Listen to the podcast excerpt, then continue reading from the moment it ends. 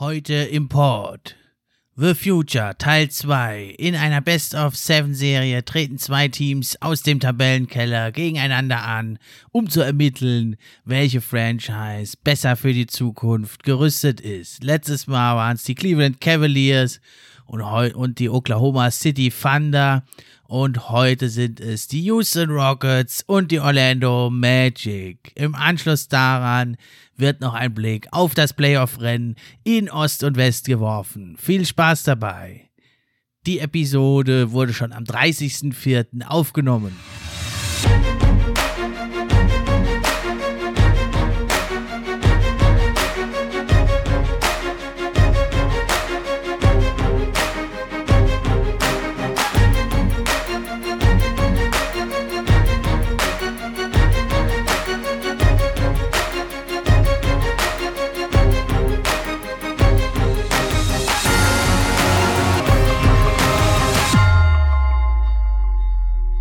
Hi, hallo und herzlich willkommen zum NBA Fan Podcast. Ich bin wie immer euer Gastgeber Steffen und ich freue mich auch heute über jeden, der eingeschaltet hat.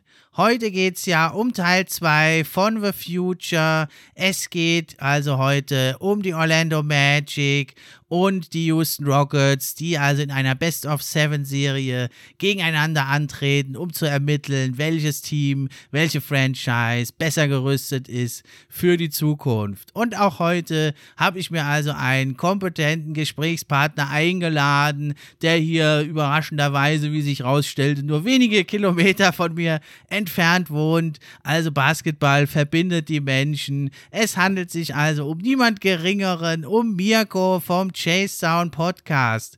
Hallo, schön, dass du da bist und stell dir mal kurz unseren Hörern dich und deinen Podcast oder euren Podcast vor. Hi Steffen, ähm, vielen Dank für die Einladung. Also es ist auf jeden Fall verrückt, wir haben ja vorhin ein bisschen geschrieben, ähm, wie es irgendwie zustande kam, da, dass wir uns ja kennengelernt haben und dann direkt irgendwie ein paar Kilometer wirklich nur voneinander weg wohnen. Ähm, ja, vielen Dank, dass ich heute dabei sein darf. Und unser Podcast, wie schon gesagt, Chase Down Pod. Wir sind eigentlich bloß auf Spotify und Apple Music, aber ich denke, das sollte für die meisten reichen. Erstmal. Und ja, wir haben jetzt, mein Partner Songa und ich haben ungefähr, also vor vier, fünf Monaten im Dezember angefangen kurz vor der Saison, weil uns einfach Langeweile im Lockdown war und dann haben wir gedacht, wir können auch den millionsten NBA-Podcast nochmal starten und haben da ein wenig, ja, probieren immer so ein bisschen Off-Topic am Anfang reinzubringen. Es gibt Song-Empfehlungen, es gibt Podcast-Empfehlungen, die sowohl NBA betreffen, wie als auch irgendwelche Comedy-Podcasts oder andere Sachen. Ähm, ab und zu gibt es eine kleine Fragerunde, die ich dann meistens Saison erstelle und danach gehen wir dann in verschiedene Themen, Power Rankings, Du willst ja eventuell auch noch zu uns kommen. Auf jeden Fall. Zu unseren Awards und auch noch ein paar andere Themen. Und wenn ihr Bock habt, hört mal rein. Ähm, wir sind leider nicht ganz so regelmäßig wie der Steffen hier, aber so alle eins bis zwei Wochen kommt auf jeden Fall ein Pod. Und es wird auch mehr kommen, wenn wir uns intensivieren, wenn die Zeit mal wieder da ist dann.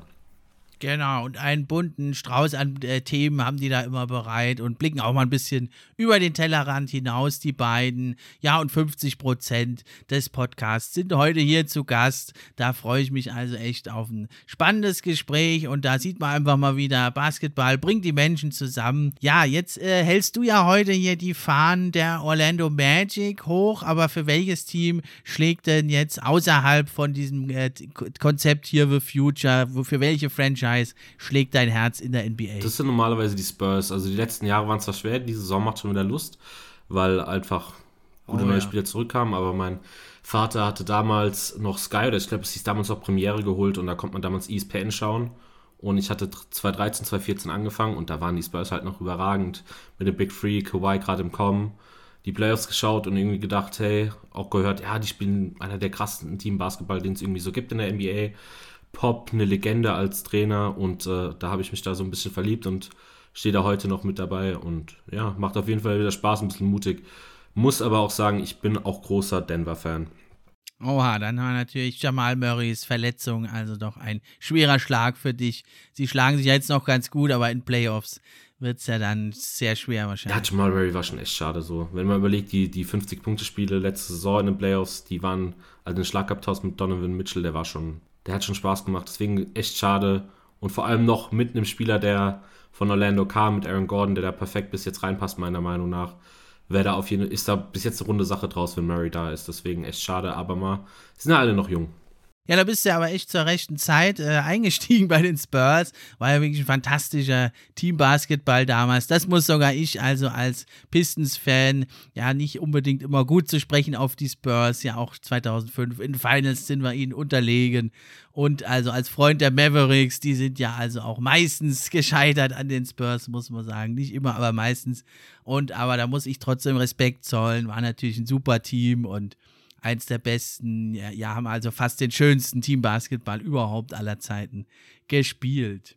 Okay, aber heute vertritt sie ja die äh, Farben der Orlando Magic und ich führe die Houston Rockets ins Feld. Beides Franchises, die hoffnungsvoll in die Saison gestartet sind und dann aber ja aus unterschiedlichen, aber letztendlich doch ähnlichen Gründen gescheitert sind.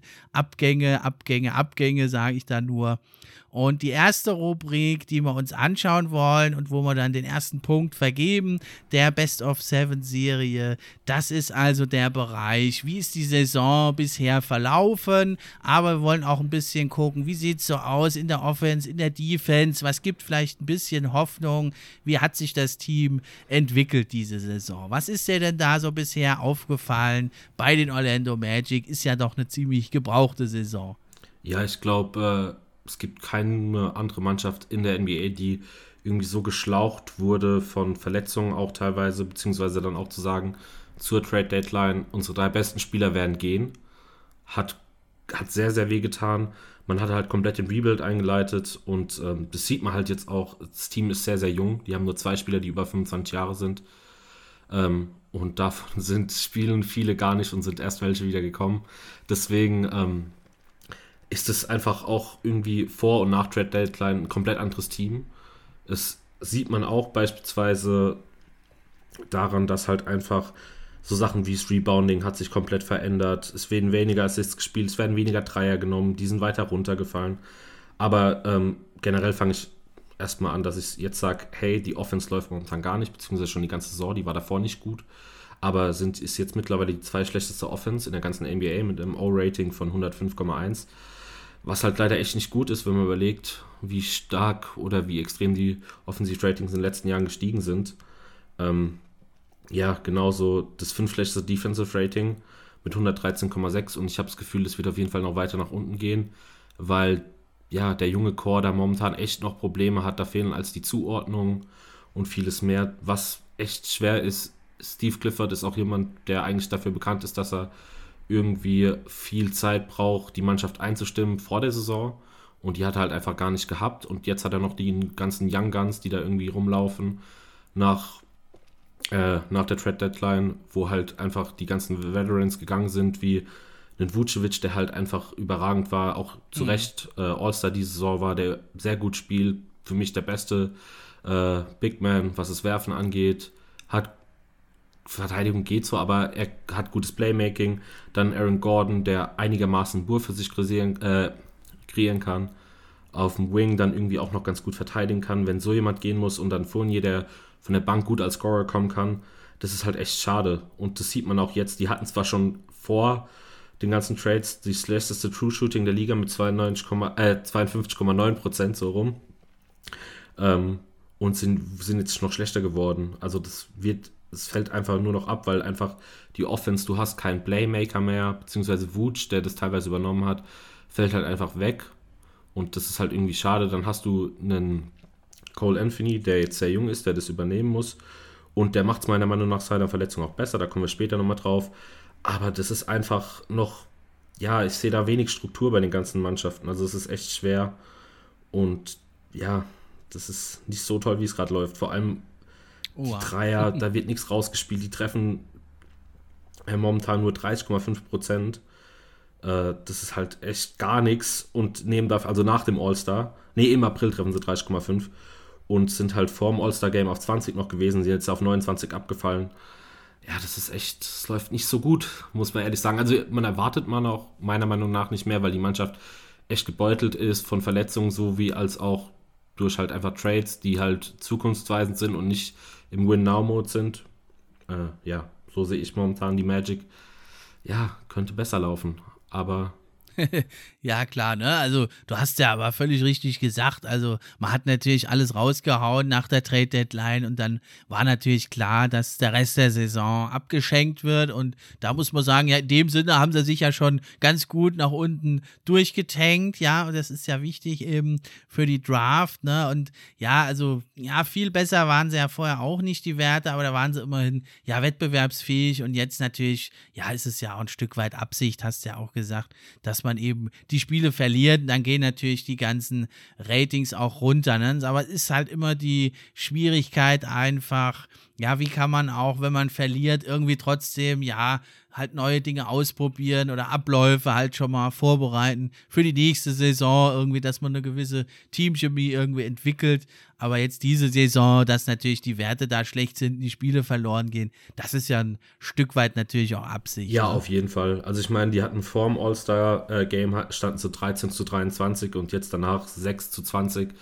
Also da wurde echt der Panzer angeworfen und gesagt. Also hat sich ja gelohnt. Ja, dann. genau. Deswegen, das Einzige, was mir ein bisschen missfällt, was ich noch ein Problem habe, ich weiß nicht, ob es gewollt ist, mir fehlt aber die Struktur. Also mir fällt, keine Ahnung, man könnte auf jeden Fall irgendwie Cole Anthony, der meiner Meinung nach Flashes zeigt, könnte man auf jeden Fall mehr in Pick and Rolls irgendwie noch einbinden mit den ganzen Spielern. Mo Bamba hat zwischenzeitlich gar nicht so viel gespielt, wie ich ihn teilweise hätte spielen lassen. Auch wenn ich jetzt nicht der größte Fan bin. Kommen wir später aber auch nochmal dazu. Ich fand nur ein paar Sachen, ich kann verstehen, dass es runtergeht, dass man sagt, hey, wir sind nicht im Win-Now-Mode, wir machen alles komplett, wir gehen Spiele ein bisschen lockerer an, probieren was aus, aber teilweise fehlt mir da echt die Struktur noch. Also ich weiß nicht, ob ich das irgendwie falsch gesehen habe, aber es, es sind halt auch junge Spieler, die müssen es erstmal lernen. Ja, natürlich auch eine extreme Fluktuation. Also ich glaube, die Rockets und die Magic sind ja, vielleicht die Nets noch, die haben auch unheimlich viele Spieler eingesetzt, aber das sind so die eigentlich Teams, die am allermeisten natürlich Spieler eingesetzt haben. Und da ist es natürlich schwer, also ja, gerade in der Defense äh, da eine gute Struktur reinzukriegen. Das also, ja, war ja eigentlich in den letzten Jahren ja immer das Prunkstück der Orlando Magic und Clifford Teams, die verbindet man ja eigentlich auch mit einer guten Defense und deswegen ist das so ein bisschen schade. Ich meine, man kann ja tanken, aber man kann ja trotzdem äh, noch eine einigermaßen ordentliche Defense spielen und dann halt am Schluss das Spiel abschenken, wie es ja andere Teams auch machen und dann kann man ja trotzdem ein bisschen die Teamchemie entwickeln. Da hast du recht, das finde ich ein bisschen, ja, schade bei Magic, dass das nicht so gelingt. Aber ja, wem ist das schon wirklich gelungen? Ich denke mal, die ganzen Spieler, die jetzt gekommen sind, die könnte man irgendwie ein, also einarbeiten. Das ist jetzt der, der Hauptpunkt, den man irgendwie sagen muss, dass man halt sagt, Gary Harris, dass man den vielleicht auch hält für die Zukunft und so Sachen, so Sachen einarbeiten. Aber momentan kannst du auch nicht mehr machen. Also da gehe ich auf jeden Fall mit dir mit. Also wird eine spannende Frage, wer hier eigentlich den Punkt macht. Ja, weil bei meinen, in Anführungszeichen, bei meinen Rockets, da sieht es natürlich äh, auch nicht gerade berauschend aus. Die sind sogar also vom Tabellenstand noch schlechter, was natürlich in der Tanking-Phase eigentlich gut ist. Mit 15 zu 47 Siegen sind sie also im Moment auf dem allerletzten Platz. Ja, sie sind sogar also 10 zu 9 gestartet. Das ist ja unglaublich. Das es kommt einem vor, als wäre es schon Jahre her irgendwie. Ich weiß nicht, wie es dir geht, aber mir kommt die Saison irgendwie unheimlich lange vor, weil so viele Spiele einfach sind, so viel passiert. Ja, und dann kam die Verletzung von Christian Wood und seitdem haben sie also auch sich nicht lumpen lassen. Die Rockets haben eine Bilanz von 5 zu 38, nachdem sie 10 zu 9 gestartet sind. Also das muss man erstmal nachmachen. Ja, und vor allem der Coach, also Steven Silas, der kann einem da echt leid tun. Der hat sich ja mühsam hochgearbeitet, jahrzehntelang eigentlich. Zuletzt ja war er Assistant Coach bei den Mavericks die hätten ihn auch bestimmt wiedergenommen, wenn er zurück, äh, wenn er das Handtuch geworfen hätte bei den Rockets. Und was der arme Mann, also der hatte vor der Saison gedacht, wahrscheinlich, ich habe zumindest ein Playoff-Team hier mit Harden. Äh, zumindest ein interessantes Team, mit dem ich was machen kann. Und dann gleich mal zur Begrüßung 20 Niederlagen in Folge, bis das Gespött der Liga. Und hat er ja auch diese Pressekonferenz gemacht, da hast du vielleicht gesehen, wo er also fast schon mit den Tränen gerungen hat. Ja, macht ihn ja auch irgendwie sympathisch. Und dann haben sie noch zweimal fünf Niederlagen in Folge eingestecken müssen. Und jetzt haben sie auch gerade schon wieder fünf Niederlagen in Folge. Und so sieht es dann halt auch aus. Sie haben zwar die schnellste, also fünf schnellste Pace in der Liga, aber im Offensive Rating sind sie auf dem viertletzten Platz und im Defensive Rating sind sie auch auf dem 24. Platz. Das Einzige, was ein bisschen, ja, noch aus alten Rockets-Zeiten übrig ist, also bei den Dreiern, da sind sie immer noch, äh, also auf dem vierten Platz Platz von versuchten Dreiern auf dem zehnten Platz, von verwandelten Dreiern. Freiwürfe ziehen sie auch noch ein bisschen. Ja, da ist so dieses Grundfundament vom Murray Ball ist noch ein bisschen vorhanden, aber es sind natürlich nur noch Überbleibsel hier. Die Fallhöhe ist meiner Meinung nach auf jeden Fall höher bei den Rockets, aber ja, ich, ja, ich würde fast dem Magic den Punkt geben. Ich finde es aber schwer. Also, weil. Ich würde es eigentlich auch den Magic geben, weil also bei den Rockets, da war immerhin noch ein guter Start irgendwie da. Da hatte man gehofft, wie du gesagt hast. Und dann sind sie halt so abgeschmiert. Jetzt sind sie auch allerletzter Platz. Und bei den Magic hat man halt dann erst, äh, erst zur Trade Deadline sozusagen den Button gedrückt. Und vorher hat man ja noch einigermaßen, war man zumindest konkurrenzfähig, sage ich mal. Ja, und äh, hat dann eigentlich erst jetzt äh, wirklich diese Niederlagenserie gestartet. Die Rockets sind ja eigentlich dann wirklich ab dem paar 20. Spieltag stehen die konstant halt ganz unten. Und auf dem Papier ist das Team gar nicht mal so schlecht. Du hast John Wall, du hast noch ein paar andere durchaus solide Spieler, Kelly Olynyk, Aaron Gordon und ein paar andere. Da, also eigentlich dürftest du nicht derartig schlecht sein. Und auch das drittschlechteste Net-Rating haben sie in der Liga, minus 7,2. Und also, der geht, lassen 115 Punkte zu pro Spiel. Das ist schon äh, ganz schön schäbig.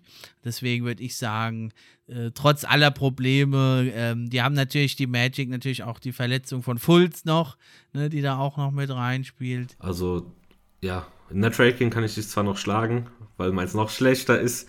Äh, aber ja, ich würde es dann doch wirklich wirklich noch an die Magic geben, weil ich muss auch ehrlich sagen, ich finde, dass so den Mut zu haben, jetzt den Rebuild und den wirklich Vollgas durchzuziehen, der kann eventuell ganz gut ausgehen. Okay, also die Magic gehen mit 1-0 in Führung. Da muss ich jetzt aber mal kontern dann hier. Jetzt kommen wir nämlich zum zweiten Aspekt, zum zweiten Punkt. Und da geht es darum, also welche guten Spieler hat das Team noch und ist da eine Chance oder wie wahrscheinlich ist es, dass sie da in der Zukunft da bleiben. Und da fange ich mal an, ich äh, mit den Rockets. Ich sehe da zwei Spieler, habe ich da als schon ziemlich gute Spieler. Einer ist, denke ich, ist ganz klar, das ist der schon angesprochene Christian Wood. Für mich auch, also war ein absoluter Most Improved Player Kandidat. Und ich habe ihn da auch immer noch in meinen Top 10, aber den wird er natürlich jetzt nicht mehr bekommen, den Award, weil er lange verletzt war. Und ja, ich kann es immer noch nicht verstehen, ich habe es schon oft gesagt, warum die Pistons ihn abgegeben haben, kann es nicht verstehen. Für mich ist es der absolute Prototyp des modernen Wingman, 2,10 Meter, 2,25 Meter, schnell, beweglich, ja, der macht jetzt 52 Prozent aus dem Feld, 38% Dreier, nimmt fast 5 pro Spiel, kann am Korb abschließen, ist ein beweglicher Defender. Also, was willst du eigentlich mehr? Wie siehst du denn Christian Wood? Nee, also Christian Wood hatte man so ein bisschen auf dem Papier, so noch aus Detroit-Zeiten und dann den Wechsel. Der Schritt war überragend, also der hat Spaß gemacht. Natürlich war er, als er dann wieder zurückkommt, nicht mehr auf dem Niveau, das ist aber auch klar, denke ich mal, nach einer Verletzung und dann ist man eh glaube ich, war die Stimmung da nicht so gut. Also es hat auf jeden Fall Spaß gemacht. Man hat gesehen, wie der, also das Scoring hat mich am meisten fast überzeugt, ähm, weil ich das nicht gesehen habe, dass das kommt. Also dass man ihm wirklich auch mal den Ball geben kann, er von draußen wirft. Effektiv genug. Also ich meine, im Notfall reichen die auf so einer Position 36% vollkommen aus. Oder halt aber auch teilweise echt mit manchen anderen Spielern Bullyball gespielt hat unterm Korb. Also keine Ahnung, es hat mir hat Spaß gemacht, ihm zuzuschauen. Ja, und also er hat ja losgelegt wie die Feuerwehr, dann war er lange verletzt. Er hat jetzt auch nur 38 oder 39 Spiele gemacht die Saison, aber er kommt jetzt trotz, dass er ja nicht 100% an den Start anknüpfen konnte, nach langer Verletzung kommt er doch auf 21 Punkte, knapp 10 Boards, 1,6 Assists, das ist ausbaufähig, aber auch 1,2 Blocks. Ja, das ist schon allerhand, was er dir bringt. In der Defense, da ist es noch ausbaufähig, da ist er so bei den Big Men, ja, im 68. Perzentil, also aber immerhin schon also auch im vorderen Feld. Ja, und in der Offense, da ist er trotz äh, jetzt, dass er noch gar nicht so viel gespielt hat, richtig gut, ist er im 82. Perzentil. Und das Allerbeste ist für die Rockets ist, der hat einen ultra günstigen Vertrag. Der kriegt nur 13, 14 Millionen und der läuft noch ein paar Jahre der Vertrag. Also das ist natürlich klar. Entweder ähm, verlängerst du den vorzeitig für mehr oder du lässt ihn da erstmal in diesem Vertrag und hast halt einen Ultra Gegenwert und das von so einem Spieler, der halt ganz schön, ja, rumgebounced ist eigentlich. Der war in Philly, Charlotte, Milwaukee, bei den Pelicans. Ersten Detroit hat er so ein bisschen funktioniert. Da hat er dann auch das erste Mal wirklich viele Spiele gemacht, 62. Vorher hat er nie als mehr als 20 Punkte gemacht bei seinen Teams, also konnte sich nie durchsetzen. Ja, und auch in Detroit hat er eigentlich nur 13 Punkte, 6 Boards gemacht. Das ist natürlich jetzt nochmal ein ganz schön krasser Fortschritt. Ja, der ist also auf jeden Fall der beste Spieler, den die Rockets jetzt aktuell noch unter Vertrag haben, mit deutlichem Vorsprung. Aber den zweiten Mann, den ich hier doch noch ansprechen würde, der ist nicht ganz so stark und er hat natürlich auch nicht so eine große Zukunft mehr vor sich. Es ist fraglich, ob er überhaupt noch irgendwie eine Zukunft hat. Es ist aber John Wall. Er hat ja 40 Spiele gemacht. Jetzt hat er sich ja wieder die Achillessehne gerissen. Ja, was sagst du dazu? Ganz schönes Pech. Es ist ja seine alte Verletzung. Jetzt ist natürlich die Gefahr, dass das wieder länger dauert. Was meinst du? Spielt er überhaupt nochmal oder ist er raus? Ich fände es eigentlich echt schade, wenn er nicht mehr spielen würde, aber aber ich muss ehrlich sagen, so nach Rille-Szene bist du halt erstmal ein Jahr draußen. Er kam meiner Meinung nach am Anfang von der ersten Verletzung auch echt nicht schlecht zurück, so. Also ich hätte mir weniger erwarten können. Ähm, klar habe ich mir dann wirklich zwischenzeitlich gedacht, okay, so gut kann es dann auch nicht sein, wenn du als Anführer 20 Spiele dann wirklich in Folge verlierst. Ich hoffe, dass er nochmal spielt. Also keine Ahnung, ich erwarte nicht mehr den John Wall am Anfang seiner Karriere, wo er irgendwie auf Russell Westbrook Niveau gedankt hat damals. Also wie er zum mhm. Korb gezogen hat, das war einfach. Aber ich glaube, so als Veteran, der wirklich mal den Ball verteilt, der das auch immer noch gut kann, ich glaube, da brauchst du auch nicht zwingend die Athletik, kann er vielleicht noch mal kommen. Halt nicht für, für so riesige Beträge, also keine Ahnung, ich würde den eher vielleicht von der Bank irgendwie vielleicht noch kommen sehen, aber dass der wirklich so eine große Rolle als Starter spielt, ich bezweifle es nach der Verletzung jetzt wieder. Ja, warten wir es ab, wäre aber halt echt schade. Ich hatte mich auch sehr gefreut für ihn. Ja, jetzt hat er so, von äh, Statistiken sieht es gar nicht mehr so schlecht aus. 20 Punkte hat er gemacht, 7 Assists, 4 Rebounds. Ja, bei 40 Prozent aus dem Feld jetzt nicht so toll. Dreier knapp 32, selber auch, also 32 Prozent. Ist aber auch in etwa sein Karrieredurchschnitt. Und ja, jetzt muss man mal schauen, du hast es angesprochen, der Vertrag ist halt richtig krass. Man hat den ja getradet gegen halt Westbrook, aber die Verträge sind identisch, hat noch bis 2023 Vertrag. Das letzte Jahr ist halt eine Player Option, die er ja sicher ziehen wird. Dann wird er also stolze 47 Millionen verdienen, der Mann, 2023. Oh Gott, oh Gott. Ja, also er ist zwar so auf dem Papier noch ein ganz guter Spieler, den sie haben, aber insgesamt für die Entwicklung ist er natürlich eher ein Klotz am Bein. Und ja, da haben sie eigentlich mit Westbrook, ja, der wollte halt weg, aber ja, mehr war halt nicht zu holen als John Wall. Das sind also so die zwei guten Spieler, die ich hier habe bei den Rockets. Wie sieht es denn da aus bei deinen Orlando Magic? Ja, ich meine, ich hatte dir im Vorhinein geschrieben, weil ich echt Probleme hatte, einen guten Spieler zu finden. Und am Ende des Tages habe ich auch keinen gefunden. Ähm, ich will nicht sagen, dass da vielleicht Spieler sind, die da irgendwie hinkommen können. Denn Jonathan Isaac hat vor, vor dem Kreuzbandriss auf jeden Fall gezeigt, was er kann. Ich meine, er kam damals in die Liga vor allem als Verteidiger und hat mhm. sich dann wirklich Offense draufgepackt. Aber er hat halt auch echt in den ersten drei Saisons relativ wenig jetzt gespielt. Halt einfach die Verletzungen haben ihn sehr gebeutelt. Ich hoffe, wenn er zurückkommt, weil er hat mir Spaß gemacht. Der ist relativ groß, er ist mobil, so. Aber bei guten Spielern konnte ich jetzt keinen nennen. Also so ein Otto Porter hat seinen Zenit leider auch ein wenig überschritten.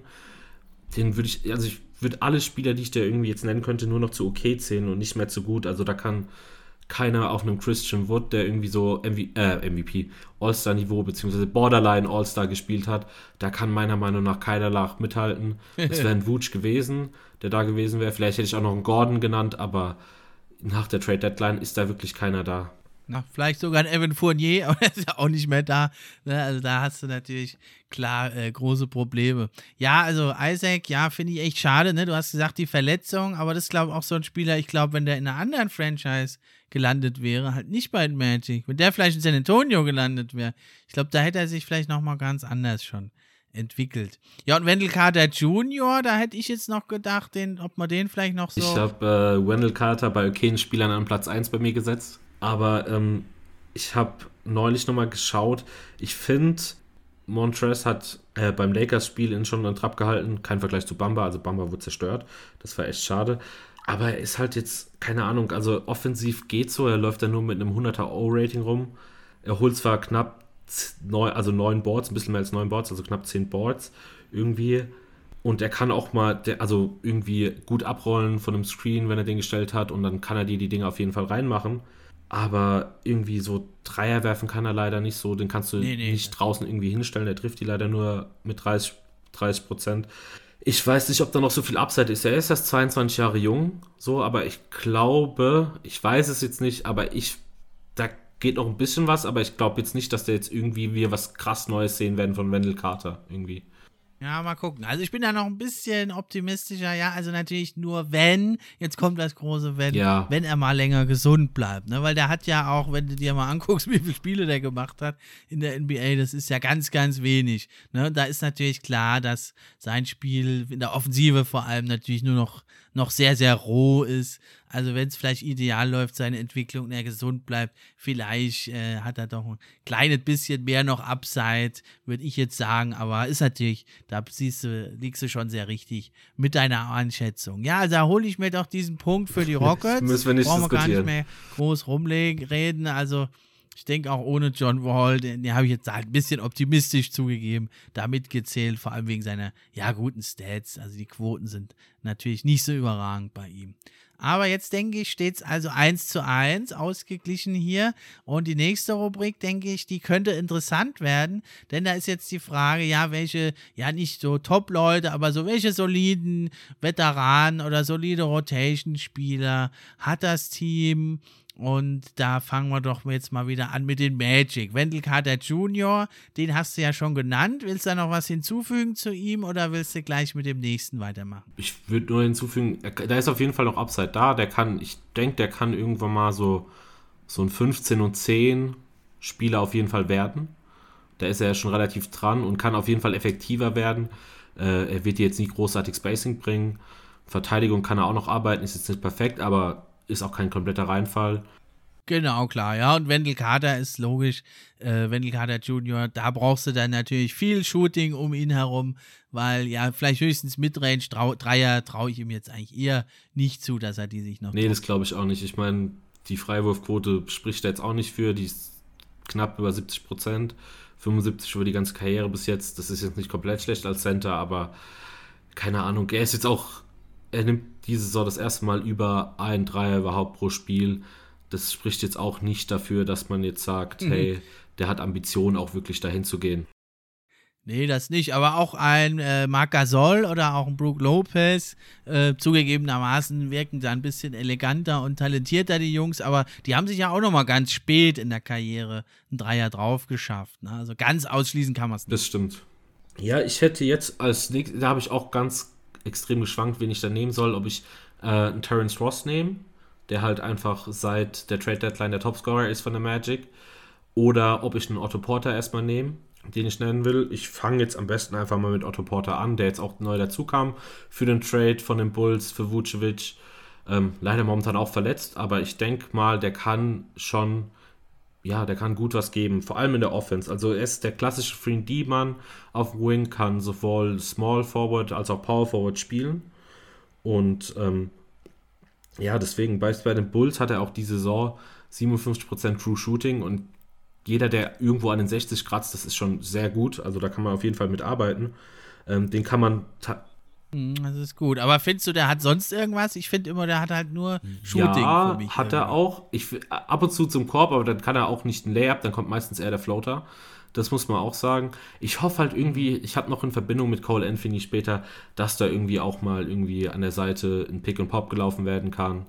So Sachen hoffe ich da. Aber hast schon recht, Terence Ross gibt dir mehr. Also der ist vor allem der bessere Offensivspieler. Ich war damals bei Otto Porter halt ganz äh, high bei ihm, wie er gedraftet wurde und ja, bin da immer noch enttäuscht. Deswegen, das ist so ein Intimfeind ja, oder also Freund also, von mir.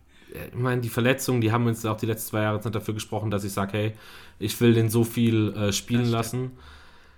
Ich habe ihn jetzt einfach mal genannt, weil er prinzipiell meiner Meinung nach schon Free D bringen kann und sie momentan meiner Meinung nach keinen anderen Wing haben, der wirklich, ja, so dieses klassische Free D, was man drum haben will, weil ich sehe andere Stars wie eine Cole Anthony eventuell kommt, sehr oft, wie ich ihn mittlerweile genannt habe, oder wer auch gedraftet werden kann dann später, dass man den als Baustein, auf jeden Fall nicht für den Vertrag, bitte nicht für den Vertrag, der Vertrag ist grottenhart, also der kriegt, der läuft zwar nächste Saison aus, aber er kriegt momentan noch knapp 30 Millionen, das ist auf jeden Fall zu viel für einen Otto Porter, ähm, aber ja, nee, dann können wir auch gerne über Terence Ross, würde ich noch reden wollen, weil er hat jetzt auf jeden Fall, was ein bisschen schade fand, ich habe gehofft, momentan auch raus, aber, aber ich habe ein bisschen gehofft, dass er eine größere Rolle übernimmt nach der Trade Deadline, aber er nimmt seitdem sogar weniger Würfe, was mich ein bisschen verwundert hat. Ist halt der klassische Red Ran, der kann auf jeden Fall zum Korb ziehen, kann eigentlich auch gut werfen.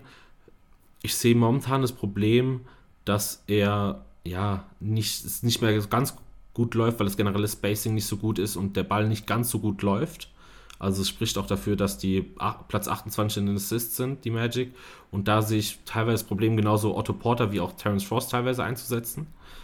Aber ja, also für mich ist er auf jeden Fall ein guter Offensivspieler, den ich immer mal reinwerfen kann.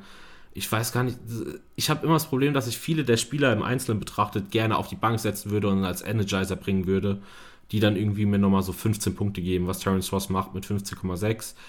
Der reboundet auch, muss er ja auch nicht großartig, spielt ja auch nur Shooting Guard die meiste Zeit mit 3,4 Rebounds.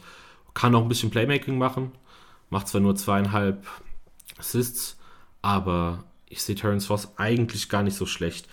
Ich denke, er passt ganz gut als Veteran im Team und der wird da auch noch bleiben. Der hat jetzt noch zwei Jahre Vertrag, die fallen immer ab. Der verdient momentan 13,5 Millionen, dann 12,5 und dann noch 11,5. Wäre ich die Magic, glaube ich, würde ihn erstmal äh, halten. Der ist lang genug schon dort. Ähm, ja. Ja, also dafür ist es vollkommen okay. Ähm, ja, gute Preisleistung. Ja, genau. Nee, also da stimme ich dir voll zu. Also ein 15-Punkte-Mann von der Bank, Secondary Ballhändler, bringt dir ein bisschen dies und das. Hat ja auch noch getweetet, dann, ja, ist jetzt ganz alleine. Ja. Und ja, hätte ich eigentlich auch gedacht, dass er ein bisschen mehr scored. Ja, bei Otto Porter war es mir klar, der nimmt ja eh immer sehr wenige Würfe, der nimmt nur gute Würfe.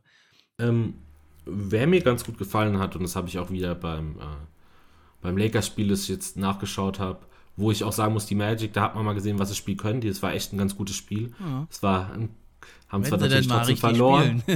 ja, zum Schluss hat Schröder echt die Verteidigung auseinandergenommen. Da sah es dann echt nicht mehr ganz so gut aus, vor allem für Cole Anthony. Aber mir ist aufgefallen, Gary Harris, ich, man hat ihn einfach für die Verteidigung geholt. Größtenteils, weil offensiv hat er damals Flashes gezeigt am Anfang noch äh, bei den Nuggets, aber irgendwie kam dann die Verletzung und auf einmal kam dann Jamal Murray und auf einmal wurde nicht mehr über Gary Harris geredet und irgendwie kam dann auch nicht mehr der Schritt, als er zurückkam. Aber Verteidigung ist immer noch toll. Also er kann, der hält so viele Männer vor sich, weiß ganz genau, wenn er also selbst in der Help-Defense gefällt es mir sehr gut. Der kommt da manchmal gut zur Hilfe und kann da gut verteidigen. Ich könnte ihn mir auf jeden Fall auch vorstellen, wenn er Off-Ball spielt, dass er seinen Dreier treffen kann. Also der nimmt ein Drittel seiner Würfe sind Dreier und die fallen auch ganz gut mit 38% die Saison. Ähm, Playmaking sehe ich jetzt nicht großartig, aber so ein bisschen Scoring ähm, ist ganz gut. Das einzige Problem, das er halt hat, Gary Harris, er kommt gar nicht mehr irgendwie groß zum Korb. Also die, am Korb ist er wirklich nicht gut. Also er trifft nach dem All-Star-Game, also ungefähr als er dann zu Magic gegangen ist, innerhalb von 5 Feet, also sehr nah am Korb, nur 9 aus 29. Und das ist halt, ja, ungefähr ein Drittel. Und wenn du 30% innerhalb von 5 Feet triffst, mhm. ist halt jetzt als irgendwie athletischer Shooting Guard, der er eigentlich ist, ja, da fehlt einfach das Repertoire an Offense, dass er sich da, ja, oder im Kontakt doch den Wurf verwandelt. Das ist echt ein bisschen schade. Ja, er geht ja auch gar nicht mehr so viel zum Korb. Aber ja, ich weiß nicht, wenn ich so oft verletzt gewesen wäre, dann würde ich es mir auch zwei oder dreimal überlegen, ob ich da jetzt gegen diese Hüden nochmal zu Werke gehe am Korb. Ne? Ja, das ist es halt. Also ich meine, er hat ja auch teilweise echt krachende Dunks drauf und die kann er teilweise immer noch, aber ich habe immer das Problem, wenn er mir dann nur das Shooting begibt. Das ist schon, also ich würde mir von Gary Harris mehr erhoffen, wenn ich ihn halt auch zu den okayen Spielern rank, weil dann kommt das Gleiche irgendwie momentan bei Otto Porter. Er spielt auf jeden Fall für die äh, Position, die er spielt, also Shooting Guard, spielt er auf jeden Fall eine überragende Defense.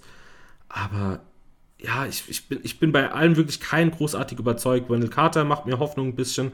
Terence Ross gefällt mir auch, aber da ist jetzt nicht, dass ich sage, hey, die sind jetzt okay und da sehe ich den nächsten Step irgendwie weitergehen. Ah, das Oder nicht, aber so, sagen wir mal so, als 8., 9., 10. Mann, da sind die ganz gut, ne? Aber jetzt so als als dein sechster Mann oder so, da, oder als Starter sogar, da ist das eher unwahrscheinlich. Gary Harris kann man noch als Starter nehmen, aber dann ist er halt für mich wahrscheinlich der fünf schlechteste, also keine Ahnung, die fünfte Option, wo man, dem halt mal einen Dreier draußen äh, freispielt oder dann vielleicht halt mal irgendeinen Lillard verteidigt. Dafür hole ich mir einen Gary Harris, aber jetzt nicht, dass ich da sage, hey, der ist meine zweite offensive Option. Nee, nee, also das nicht, ne? Aber das erwartet man jetzt ja von so einem soliden Rotation-Spieler eher nicht, ne? Das, das machen ja die Top-Leute. Das ist ja eben halt das Problem. Die haben sie ja halt abgegeben, die Magic, ihre Top-Leute. Aber mit denen hat es ja eben auch nicht gereicht. Ne? Und dann Folge, infolgedessen hast du jetzt halt hier so die vier, fünf äh, bis acht, neun, zehn, die hast du halt noch und der Rest äh, der Rest ist weg. Und das, was sie halt da ertradet haben, ist ja da nicht gleichwertig. Es war ja auch nicht das Ziel. Da ging es ja dann mehr um die Picks und die Verträge loszuwerden. Und das ist ja das Hauptaugenmerk. Ne? Also ich würde mir da jetzt auch keine Sorgen machen, ob der Ross jetzt 17, 18 oder 19 Punkte macht die Saison, weil diese Saison, die ist ja eh egal. Ne? Also die ist komplett da brauchen egal. wir uns ja nichts vormachen. Ne? Nee, nee, ich bin noch nicht fertig. Also ich habe noch fünf weitere Spieler, die ich auf jeden Fall dabei habe. Die wir ähm, mal erwähnen sollten, ne? Ja, also Markel Fultz ist momentan wieder verletzt. Also, das ist halt auch echt schade. Ja, ja, unglaublich. Der hat so einen Pech, der Typ. Ja, also vor allem die Handles, die er hat und wie er teilweise zum Korb kommt, das sieht ja schon immer mal wieder ganz gut aus. Vor allem am Anfang und auch das College-Tape sah überragend aus. Ich weiß halt nicht, was ich von ihm bekomme. Ich fand jetzt irgendwie vor der Verletzung habe ich irgendwie ein bisschen mehr wieder zugetraut. Der hat immer jetzt noch nicht keinen guten Wurf drauf gehabt, aber es sah besser aus als zu Philly-Zeiten. Wie alt ist denn der jetzt Markel eigentlich? Fulz ist momentan 22 erst auch noch, 22. aber wird bald 23 in einem Monat. Er hat eigentlich nur eine Saison wirklich mal nennenswert gespielt letztes Jahr, ja, sonst war er ja also immer verletzt. Äh, das ist ja, schwierig einzuschätzen auch. Ne? Man, in Philly, da wusste man ja nie, was hatten der eigentlich? Da Schulterverletzung und dann plötzlich war er ganz raus. Und also es war ja, ja so ein bisschen mysteriös. Ja, auf jeden Fall. Ich glaube, da war auch viel vom Kopf. Also, ich meine, die Quoten aus dem Feld muss ich jetzt nicht drüber reden. Der trifft, hat diese Saison 25% von draußen getroffen. Der hat zwar auch nur 8 Spiele gemacht, das ist jetzt nicht viel, aber das spricht jetzt nicht für sich. Generell auch aus dem Zweierbereich trifft er nur 42%. Er hat alle Small Sample Size, aber er hat sich von Jahr zu Jahr in seinen Freiwürfen verbessert. Ich fand, der Wurf sah ein bisschen besser aus von Jahr zu Jahr. Und ich glaube, wenn der mal wirklich durchgängig spielt, dann ist es auf jeden Fall, dann kann das doch zu einem okayen Rotation-Spieler werden. Also ich meine, der hat noch nicht mal 100, 100 Spiele gemacht bis jetzt in der NBA. Ja, wenn er denn mal gesund ja. bleibt, ne, dann kann er, denke ich, ein guter Spieler schon werden. Also, ja, kein Star, nee, aber auf gar keinen Fall. ein solider, guter Spieler. Ähm, dann habe ich Jonathan Isaac, da haben wir schon vorhin ein bisschen drüber geredet, den habe ich auf jeden Fall noch genannt.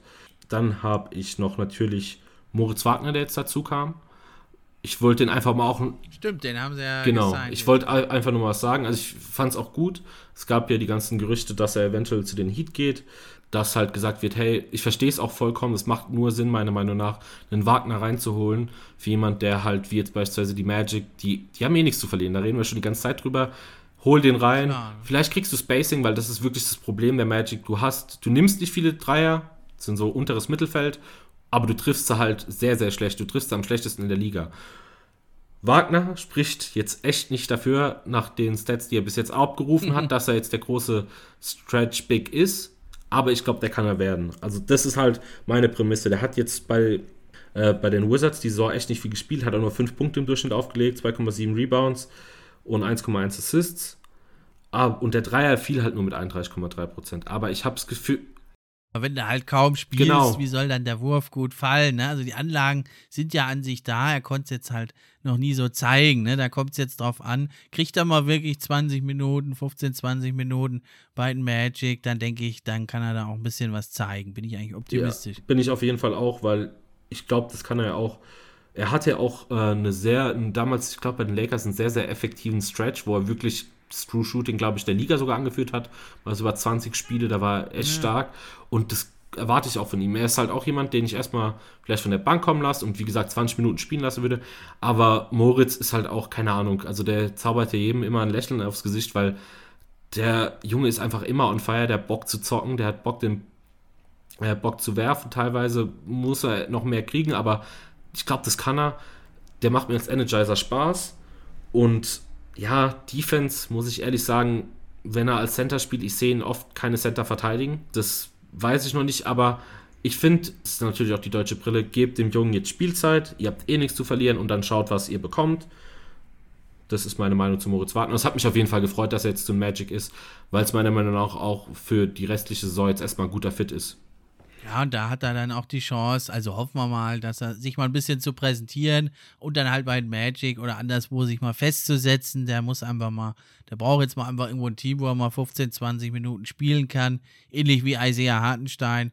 Der hat aber bei den Rockets auch immer keinen Fuß auf den Boden gekriegt. Und äh, jetzt da in Denver und jetzt in Cleveland eigentlich auch, spielt da eine ganz gute Rolle. Und das denke ich, könnte Mo Wagner auch schaffen. Ja, auf jeden Fall. Also zumindest mal also Hartenstein gefällt mir, weil er, er zeigt jetzt schon mal, was er kann. Und dann kann er sich auf jeden Fall auf dem aufbauen verbessern. Und das ist halt das Wichtige, dass man den Spielern, vor allem den jungen Spielern, einfach Zeit gibt. Ich meine, der hat jetzt auch nicht so mega viel damals bei den Lakers gespielt. Detroit jetzt auch nicht, wie man sich erhofft hatte. Und er hat, der hat ja auch manchmal Spiele, wo er dann wieder zurückkommt, auf einmal 30. Der hat ja auch ein 30-Punkte-Spiel. Ja, der hat ja teilweise drei Jahre richtig gut getroffen auch. Wenn es dann mal läuft, dann läuft es. Also man sieht ja auch die Upside, die er hat. Ja, auf jeden Fall. Vor allem aus der Ecke teilweise. Diese Saison ist wieder echt nicht gut, aber dann äh, kommen wir noch jemanden weiter, der auch ja, Power Forward die meiste Zeit spielt. Ähm, das ist Chuma Okiki. Der hat mir gut gefallen. Also, also mir hat der, ich meine, der Dank jetzt neulich war auch mhm. mega schön. Da, ich glaube, der hat die auch ein bisschen gerettet, wo sie dann 40 zu 20, glaube ich, die Lakers ausgescored haben. Ja, also Chuma Okiki ist für mich jemand, der Upside hat, der gefällt mir. Ähm, ja, er macht, momentan hat er noch eine sehr, sehr kleine Rolle. Er kommt halt von der Bank oft, spielt nur sieben, äh, macht nur siebeneinhalb Punkte, nur vier Rebounds und 2,2 Assists. Aber ich finde, da ist irgendwie Potenzial da, weil er relativ viele Dreier nimmt. Die trifft er momentan nur mit 34 Prozent, aber große Spieler braucht man einfach momentan in der NBA, vor allem wenn die so offensiv sind. Und vor allem sehe ich auch auf jeden Fall Potenzial, was die Defense angeht. Also er hat wurde dann auch oft auf äh, Anthony Davis da gelassen bei dem Spiel und generell, ähm, da hat also er hat den gut verteidigt, er hat, dem, hat teilweise Davis den Ball aus der Hand geklaut, Steals geholt. Das kann er auch. Er ist jetzt kein Rim Protector, ist ja auch nur Power Forward.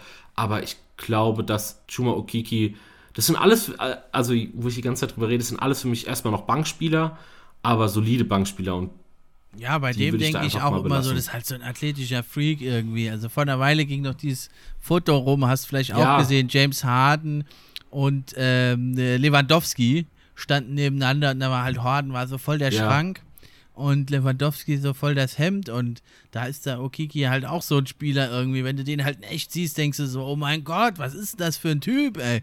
Ja, und wenn er dir halt diese, diese Fähigkeiten, ja, wenn er die da mal aufs Parkett bringen kann, dann ist er natürlich ein guter Mann. Ich meine, der spielt jetzt auch seine erste richtige Saison. Der wurde ja auch schon äh, früher gepickt. Er wurde ja im 2019er Draft gepickt, war dann verletzt.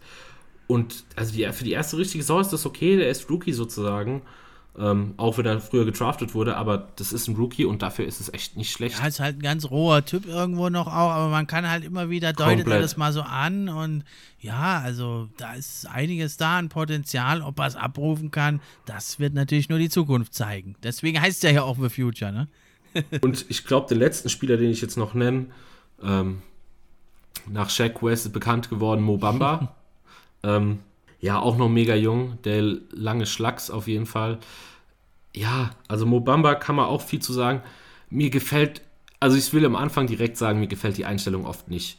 Also da waren echt, also der lässt sich manch, also der, der, der lässt sich manchmal Rebounds klauen.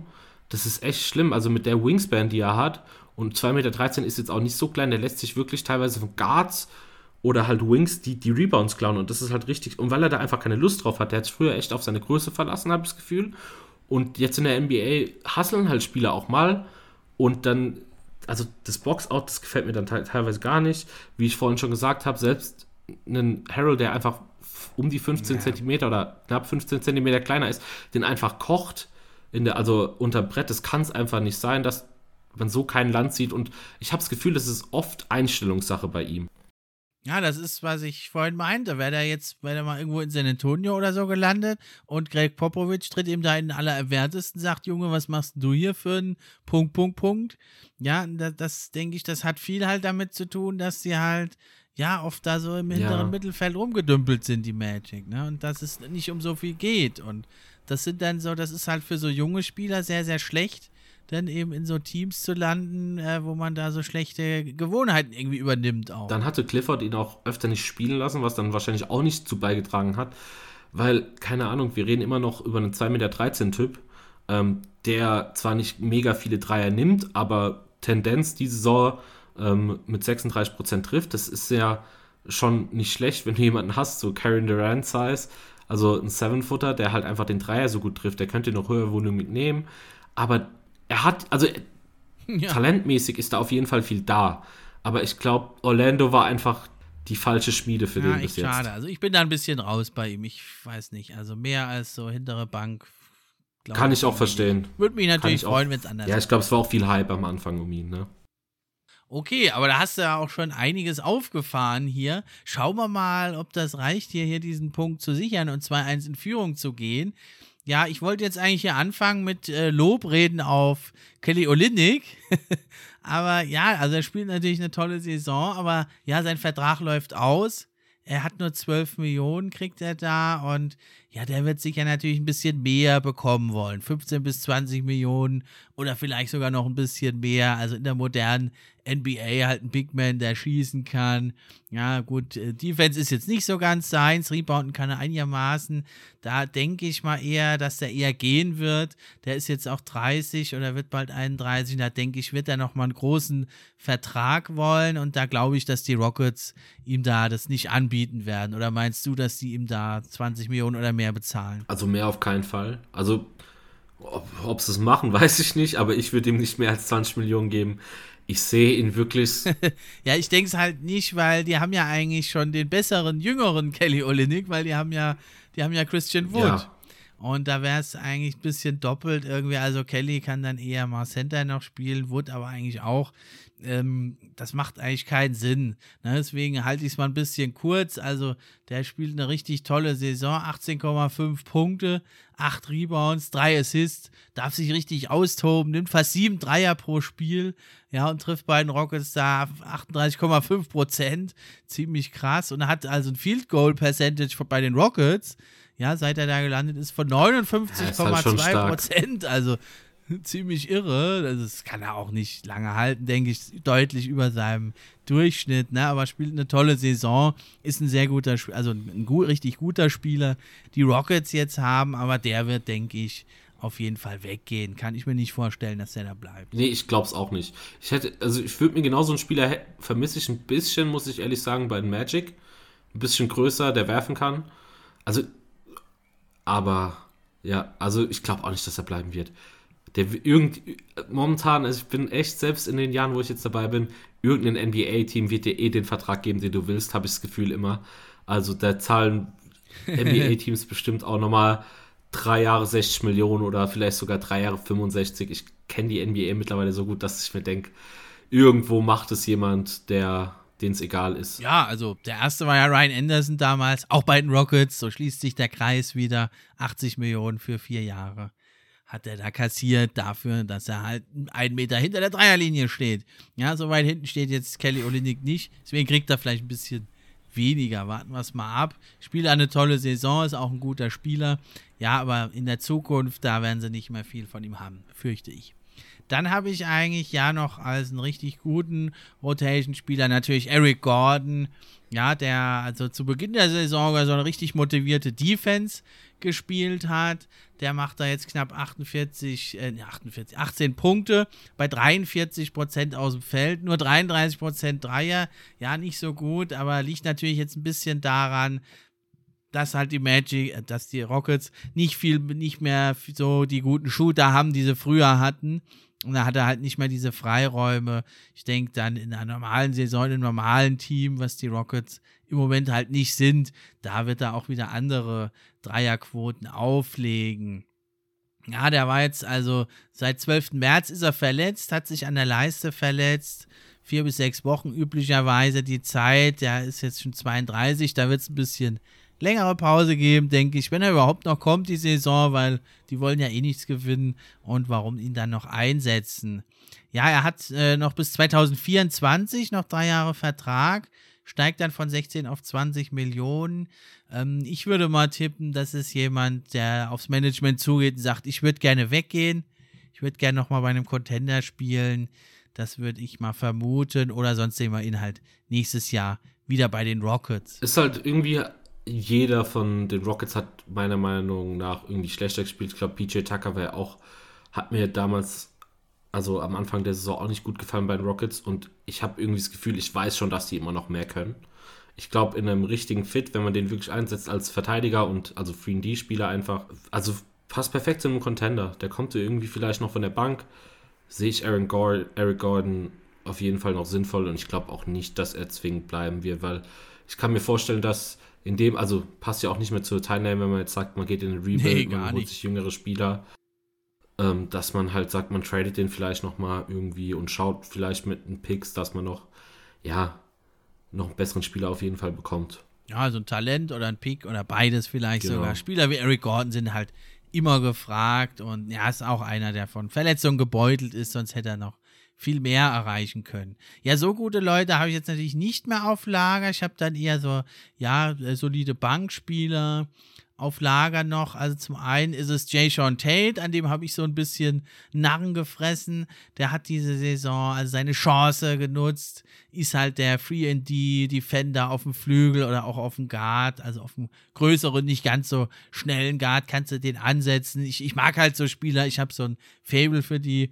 Ja, und er spielt richtig gut die Saison, elf Punkte, fünf Rebounds, zwei Assists. Ja, und hat also noch bis 2023 Vertrag und der ist natürlich super billig mit 1,7 Millionen gibt er dir da ein ganz gutes Preis-Leistungs-Verhältnis. Ja, der Dreier mit 30 Prozent ist noch ein bisschen ausbaufähig, aber ja, so ein Spieler auch, den äh, kannst du immer gebrauchen. Jetzt nicht als Starter oder so, aber von der Bank ist das ein solider Spieler jetzt und freut mich für ihn, dass er jetzt spät, ja, vielleicht seine letzte Chance sogar endlich genutzt hat und da mal äh, landen konnte jetzt. Ja, dann ist natürlich, ja, also sind es ganz viele Spieler einfach bei den Rockets, die man da jetzt noch nennen kann. Es ist dann Avery Bradley, ja, der gekommen ist. Der hat jetzt zuletzt immer um die 20 Minuten gespielt. Das ist bei den Rockets ja so ein bisschen verrückt. Da sind Spieler, die spielen mal 10 Spiele, dann spielen sie gar nicht mehr. Ja, also ist so einer, den kannst du so als 8., 9., 10. Spieler immer mal reinwerfen, Avery Bradley, aber ja, der, der bringt dich nicht groß irgendwo hin. Dasselbe trifft auf, auf DJ Augustin zu. Der wurde jetzt auch seit fünf Spielen dann plötzlich nicht mehr eingesetzt. Aber ja, der hat jetzt noch ein paar Jahre Vertrag.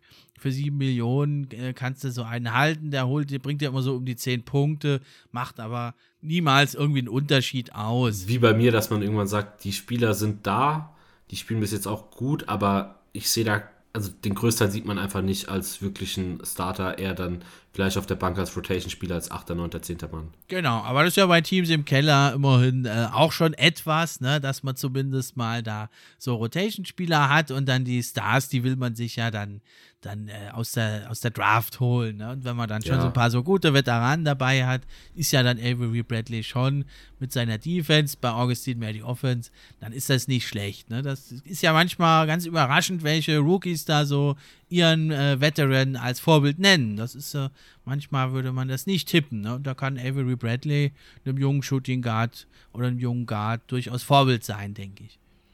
Ne, dann, dann haben sie noch, ja, auch so ein bisschen unter ferner Liefen den David Naba. Ich fand den also auch sehr, sehr gut. Einer der besten Wing Defender eigentlich dieses Jahr. Aber ja, die letzten zehn Spiele spielt er jetzt halt auch nicht mehr.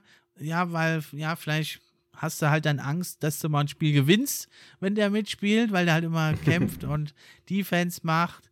Ja, und der, der läuft also auch aus, der kriegt nur 1,8 Millionen, der macht ja auch 10 Punkte, das sind alles äh, irgendwie so Spieler um die 10 Punkte da, komischerweise bei den Rockets. Der trifft also den Dreier auch nicht so gut, nur 27 Prozent. Da muss man mal schauen, ob sie den behalten oder ob der dann abgeht. Ja, und ein ganz ähnlicher Spieler. Also, die haben unheimlich viele Shooting Guards und Small Forwards, die Rockets. Daniel House, ja, auch, der hat jetzt auch genauso wie David Nava zehn, die letzten zehn Spiele nicht mehr gemacht. Ja, ein Schelm, wer Böses denkt.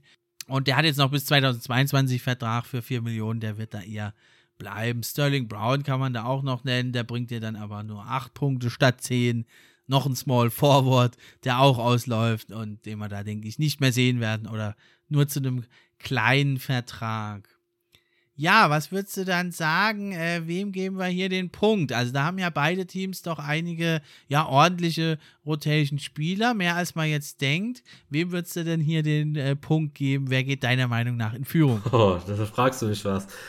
Ich meine, das zählt halt jetzt nicht für drei. Ich, die, das Gute bei den Rockets ist, die haben viele auslaufende Verträge. Das macht es schon mal besser, weil bei mir sind es jetzt nur James Ennis, der jetzt keine große Rolle spielt, und Otto Porter. Der Rest ist mindestens noch für nächste Saison und der größte halt auch noch für dann die nächsten äh, zwei weiteren, also bis 20, äh, 23, 24 drin. Boah, ich finde es schwer. Also, ich finde, es sind halt, ich finde, bei den Rockets sind es alles eher ältere Spieler. Und ich sehe mehr Potenzial, dass da vielleicht noch wer bei rauskommt von den Jüngeren bei mir. Schwer, also ich habe keinen, der. Ich würde mir eventuell den Punkt geben. Ich hader, ich finde es gerade richtig schwer.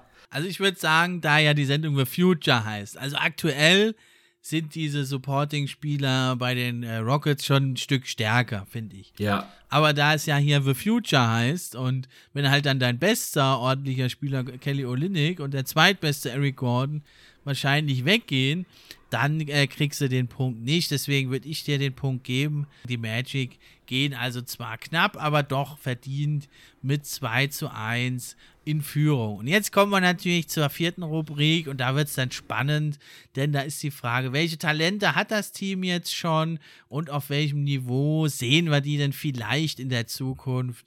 Wen hast du denn da? Also jetzt kannst du mit Cole Anthony dann loslegen. Statistisch muss man auch sagen, ist jetzt Cole Anthony, wenn man es am Anfang liest, über die ganze Saison, beziehungsweise selbst auch der letzte Stretch, jetzt nicht, dass man großartig denkt, okay, der wird großartig was werden. Er legt 12 Punkte auf, 4,5 Rebounds und 4,5 Assists über die ganze äh, Saison, die relativ ineffizient mit nur äh, knapp 40% Außenfeld und knapp über 30% von, äh, von Dreiern.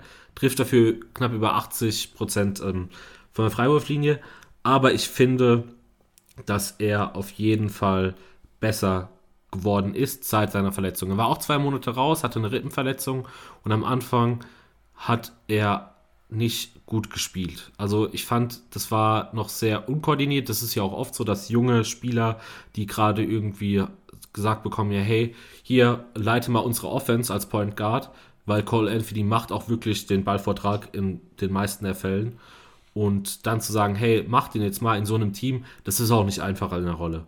Ich finde, er hat es geschafft, irgendwie seit seiner Verletzung zuzuschauen, ein bisschen mehr zu verstehen, wie die Magic funktionieren, nimmt manchmal das Tempo raus, koordiniert das ein bisschen besser. Jetzt noch nicht auf einem extremen Niveau, aber das zeigt mir auf jeden Fall Anzeichen, dass Cole Anthony besser wird.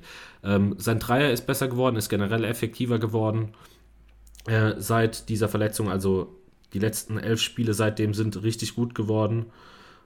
Also verhältnismäßig für einen Rookie Point Guard. Ähm, Offensiv-Rating geht auch fast ist auch okay. Also das ist jetzt auf 105,6 gestiegen. Das True Shooting ist seit der Verletzung um 5% gestiegen, was schon ein guter Sprung ist. Es liegt immer noch auf 50% nur, lag davor äh, bei 45. Aber ich sehe da auf jeden Fall Anzeichen. Defensiv ist es leider echt noch schwer. Das sieht man auch echt gegen Leute, die da ein bisschen, ja, ja, ein bisschen schlauer sind wie ein Schröder jetzt oder andere Guards, die ja, die können ihn da echt noch auseinandernehmen, weil er da echt Probleme hat. Generell muss man auch sagen, dass er oft teilweise seine Matchups verpennt. Also es kann auch mal sein, dass der irgendwie komplett am anderen Feld steht, habe ich das Gefühl. Gerade wo sein, wo sein ja, Spieler ist, den er verteidigen soll. Das ist echt noch schade. Aber prinzipiell ist er jetzt nicht der unathletischste. Ich finde, er hat so ein bisschen Anlagen von, von einem Fredlin, mhm, äh, Fredlin Fleet. Bei weitem nicht der Wurf. Bei weitem nicht der Wurf, das will ich nicht sagen. So, der ist noch nicht so gut aber ähm, so der kann dein Secondary Ballhändler sein, was deswegen würde ich Cole Anthony auch gerne mal neben einem anderen Guard sehen oder mal von der Bank, weil er da noch Energie bringt, weil er zeigt jetzt auf jeden Fall Flashes. Die letzten elf Punkte waren es 5, äh, letzten elf Spiele waren es 5,8 Assists. Die sind halt gestiegen von den äh, ursprünglichen vier Assists ungefähr und das zeigt mir schon, dass er er ist kein komplett dummer Spieler und das macht schon Spaß für die Zukunft. Wo er jetzt wirklich landet, kann ich nicht sagen. Ich habe gesagt, im Best Case könnte er für mich so ein Borderline All-Star werden in 1, 2 Saisons. Dass man sagt so, hey, der legt so 20 und 6, 7 auf. Das wäre schon richtig gut. aber das wird er auch nicht irgendwie über seine ganze äh, Karriere halten. Das kann natürlich aber auch ganz anders enden, dass er halt immer dieser ineffektive äh, Point Guard bleibt, weil es wirklich teilweise schwer ist, diesen nächsten äh, Schritt zu machen. Und vor allem für den Rookie, der jetzt zwei Monate gefehlt hat wegen der Verletzung. Ich fand es ganz gut. Er hat gesagt, er nimmt sehr viel Eigenverantwortung. In Interviews sagt er oft genug, ja, ich habe das nicht ganz äh, gut geleitet, die Mannschaft. Ich muss den Ball besser verteilen. Hat auch gesagt, er sieht nach der Verletzung ähm, ja, sieht es fast wie eine zweite Saison und ich finde, er spielt auch wie eine zweite Saison. Der Step könnte doch größer sein und ich glaube, der wird auch mit einem Trainingslager, einer äh, guten Auszeit jetzt nach der Saison, ist da auf jeden Fall Potenzial nach oben. Ich meine, er wird jetzt fast 21, das ist auch nicht mehr der jüngste Rookie. Ich, man könnte gerade sagen, ich hätte mich nur über Anthony die ganze Zeit äh, beschäftigt, aber mir hat Spaß gemacht, keine Ahnung. Äh, so Sachen wie der Game Winner, also hat, äh, den er hatte, der hat auf jeden Fall das Vertrauen, der, der gegen die Wolves ja, also da bin schön. ich auch ganz bei dir. Also ja. das hast du völlig richtig hier uns vorgestellt. Ne? Und also es heißt ja auch immer, Point Guard ist so für als Rookie die schwierigste Position. Center heißt es dann zwar auch manchmal, ja, aber in der modernen NBA, klar, als Point Guard, da hast du jeden Tag die Hammer-Matchups, da wirst du angegriffen, attackiert und du hast doch völlig richtig gesagt, der Junge hat sich jetzt in so einem total, ja, dysfunktionalen Team, was überhaupt nicht funktioniert eigentlich, weder offensiv noch defensiv, hat er doch aber seine Momente und man sieht auch eine gewisse Entwicklung und dass der Dreier da jetzt noch nicht so fällt, ja, ist zwar jetzt schon 21, aber er hat, ist, er ist, ist ja zu behandeln eigentlich wie 19-Jähriger im Prinzip. Er ist ja trotzdem ein Rookie. Ja, man kann auch sagen, also oft genug zieht man ja die Freiwurfquote als Vergleich und da ist er auch über 80 Prozent. Er zieht zwar nur knapp drei Freiwürfe pro Spiel, was auf jeden Fall noch besser werden könnte. Ähm, aber allein schon, wenn ich jetzt über ja, 37 Spiele, zweieinhalb, da kommt man auch schon eine gute Zahl, das sind fast 100 Freiwürfe, ähm, die mit 80 Prozent trifft. Das zeigt doch schon mal, dass das Shooting auch besser werden kann und das glaube ich auch. Auf jeden Fall, das ist ja immer so ein Indikator, gerade bei jungen Spielern. Ne? Ein bisschen verbessert ist er ja der Wurf und dann auch natürlich die Assists, so hast du angesprochen. Da ist ja die Frage, auf wen willst du da überhaupt einen Assist ja, spielen bei den Magic also, im Moment, ja? Und dann ist das doch, finde ich, aller Ehren wert. Und ähm, bei ihm finde ich auch in der Defense, das hast du eigentlich auch schon angesprochen, äh, finde ich, also so der Effort, der Einsatz, der ist ja da. Er trifft dann halt oft nochmal ja. die falsche Entscheidung. Aber auch das ist eben wieder der Unerfahrenheit geschuldet. Und ich denke, der kann schon durchaus noch ein ordentlicher Defender oder vielleicht sogar ein ganz guter werden, weil die Anlagen, du hast gesagt, die sind ja da. Ja, genau. Also das, das war auch mein Ding. Das, so ein Matchup verpennen ist ja oft bloß was von Unerfahrenheit, vor allem in der NBA. Ähm, das heißt, für den weiteren Verlauf seiner Karriere kann das auf jeden Fall, das kann man lernen. So. Und vor allem. Das kann man lernen, genau. Vor allem von Clifford. Genau. Und wenn man dann noch, ich muss ehrlich sagen, ich finde, er ist einer der, der größten, der die emotional trägt. Also als Rookie geht er schon sehr nach vorne und gibt sich da Mühe und deswegen glaube ich, dass es auf jeden Fall besser werden kann. Und es wird auch besser. Also mir macht Cole Anthony Spaß. Bin ich ganz bei dir. Also Starter, All-Star, ja, Borderline All-Star hast du gesagt. Genau da sehe ich ihn auch. Da würde ich dann äh, nämlich dagegen halten. Da habe ich einen, den sehe ich da auch so in der Kategorie. Das ist nämlich bei den Rockets der Kevin Porter Jr. Der hat jetzt, der kam relativ spät erst auf den Schirm. Ja, der hat jetzt erst seit 11. März fast alle Spiele gemacht und darf da um die 30 Minuten jetzt endlich plötzlich ran. Und hat da doch etliche Male, also 20 Punkte gescored, ja, in diesem Rockets-Team. Und hatte also im Schnitt jetzt 15 Punkte, 6 Assists, relativ ähnlich eigentlich wie Cole Anthony, hat da 3,4 Turnover und auch die Quoten, ja, 42% aus dem Feld, 29% Dreier, aber ähnlich wie bei Cole Anthony, ja, 80% hat er nicht, aber 75%. Ja, und er ist auch erst 20 Jahre jung. Und da sehe ich eigentlich ähnliche, ähnliche Ansätze, wie man es eben auch eigentlich genau, deswegen grätsche ich da gerade so ein bisschen rein, wie man es auch bei Cole Anthony gesehen hat, finde ich ganz zwei ganz ähnliche Spieler, die einen ähnlichen Weg gehen können und die im Moment, ja, also Kevin Porter hat jetzt weniger Spiele gemacht, aber ja, die so relativ ähnlich stehen, finde ich, und die auch ein ähnliches Potenzial 1 aufzeigen. Ja, bei Kevin Porter Jr. war jetzt zuletzt ein bisschen schade. Ähm, ja, ist halt ein junger Bursche. Ist ja, hast du wahrscheinlich mitgekriegt aus dem Nightclub. In ein Fahrzeug gesprungen und hat also dadurch, dass normalerweise wäre es jetzt nicht so schlimm, würden wir nicht drüber reden, soll er halt machen. Ja, aber er hat halt das Corona-Protokoll dadurch nicht eingehalten, hat jetzt auch drei Spiele nicht gespielt. Ist jetzt, viele haben gesagt, das ist, ja, das ist ein Alarmzeichen, der ist nicht reif oder so. Ich denke halt ein 20-Jähriger, wenn der jetzt einmal in seinem Leben sowas macht, meine Güte, finde ich jetzt nicht so schlimm. Wie siehst du denn Kevin Porter? Auch so ähnlich oder äh, siehst du ihn ähm, anders? Ich sehe ihn auch so ähnlich. Ich meine, er hat ja auch in der League gespielt für die, die Rockets, ne? Oder bin ich gerade falsch? Doch. Genau, und doch, da hat doch, er sehr gut gespielt und dann kam er hoch. Und ich finde, offensiv hat er, also es ist fast genau das gleiche wie Cole Anthony. Man sieht Ansätze und die einem gefallen. Ähm, er nimmt relativ viel Dreier, also viel mehr als Cole Anthony es macht. Also sechs Dreier pro Spiel, das ist schon relativ viel. Trifft die leider nicht so gut. Aber da denke ich auch schon, wie du gesagt hast, das kann auf jeden Fall besser werden. Er ist halt nicht der Größte, aber das ist Cole Anthony auch nicht. Er macht schon, also auch athletisch, also ich bin auch gespannt auf ihn, weil das ist so die einzige Hoffnung, die, die mir wirklich in den Kopf fällt, gerade bei, bei den mhm. Rockets, die jung ist, leider. Ja. Also ich weiß nicht, wen du noch hast, ob mir jemand rausgefallen ist und ich den nie so gut äh, im Blick hatte, aber Kevin Porter ist der Einzige, der mir wirklich einfällt. Und ich glaube, das wird auf jeden Fall noch was für die Zukunft. Genau, nee, leider nicht. Also da ist dein Eindruck richtig. Ich habe jetzt so als jemand, als Starter habe ich keinen. Da sehe ich dann höchstens noch äh, Talent bei den Rockets als Roleplayer. Hast du denn noch jemanden, wo du meinst, der könnte vielleicht Starter werden bei ähm, der Magic? Ich meine, ich hatte ihn vorhin schon genannt, weil er halt schon länger gedraftet wurde. Äh, Chuma Okiki. Würde ich eventuell noch sagen, er ist auch jetzt in der ersten Saison, ähm, ist halt ein Athlet, ist halt, wie schon gesagt, ein Schrank einfach, also 103 Kilo auf 1,98, irgendwie sowas, das ist äh, sehr gut gebaut. Bei ja, Monsters, keine genau. ähm, ja, nee, also das ist doch der einzige, den ich sehe. Es gibt noch Archie Hampton, der halt kam von Denver. Ich weiß es aber nicht. Ich meine, der ist jetzt auch schon in der äh, zweiten Saison, aber ich glaube, da sehe ich nicht das Potenzial als Starter momentan.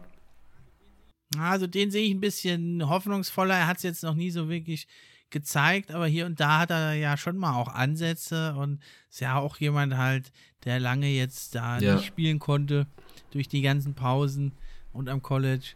Und da sehe ich noch ein bisschen mehr Upside, aber das wäre jetzt ein bisschen gewagt zu sagen, der wird auf jeden Fall mal NBA-Starter. Aber ja, denke ich, also, also ein Roleplayer, das hat er auf jeden Fall drauf. Ein ähm, bisschen mehr, vielleicht. Das kann man aber jetzt ganz, ja, ganz genau. schwer. Genau, also das war auch meine. Also es, sagen wir es mal so, es würde mich nicht wundern, wenn der mal ein ziemlich guter NBA-Starter wird. Es würde mich aber auch nicht wundern, wenn er es nicht Ja, genau. Und das hatte ich halt das, also ich, ich mache das Lock auf jeden Fall sicherer hinter Cole Anthony, als es zwischen RJ Hampton macht. Aber der hat mir auch die letzten Spiele echt gut von der Bank gefallen. So, und da hat er auch besser gespielt, als er am Anfang von der Saison gespielt hat. Er ist halt noch sehr ineffizient.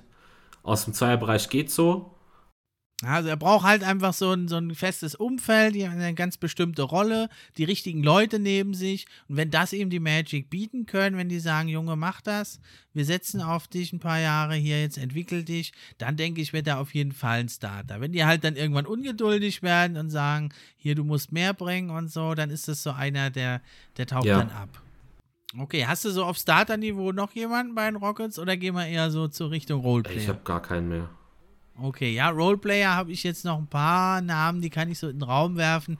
Vor allem sehe ich da aber Kenyon Martin bei mhm. den Rockets. Der ist Small Forward. Der hat jetzt also, äh, hier der 20-jährige Mann, hat in 20 Minuten, also immerhin doch vielversprechende 7,2 Punkte und 5 Boards abgegriffen und ja, ist da in diesem in diesem ganzen Haufen an Small Forwards und Shooting Guards, den die Rockets haben, mir nochmal ganz gut aufgefallen. Dann haben sie halt noch, ähm, also mit Two-Way-Contract ist das dann Harmony Brooks, der ist 22, hat zuletzt jetzt immer um die 30 Minuten gespielt, ist natürlich ja dem Tanking geschuldet. Seit zehn Spielen sind also da ähm, David Nava und Daniel House raus und Harmony Brooks und Kenyon Martin sind eigentlich reingekommen.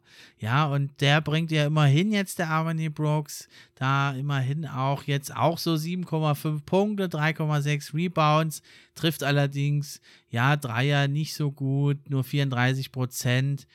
Ähm, weiß ich nicht. Also könnte man Roleplayer werden, mehr nicht. Dann sind noch Namen hier wie Justin Patton, Daquan Jeffries, Anthony Lamb, alle total schwer zu beurteilen, weil sie halt immer nur wieder mal eingesetzt werden, teilweise auch auf Two-Way-Contracts sind.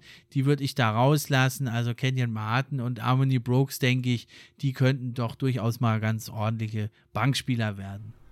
Hast du da noch jemand bei Magic? Nee, eigentlich echt nicht. Also die ganzen jungen Spieler sind jetzt schon zwei, drei Saisons weiter.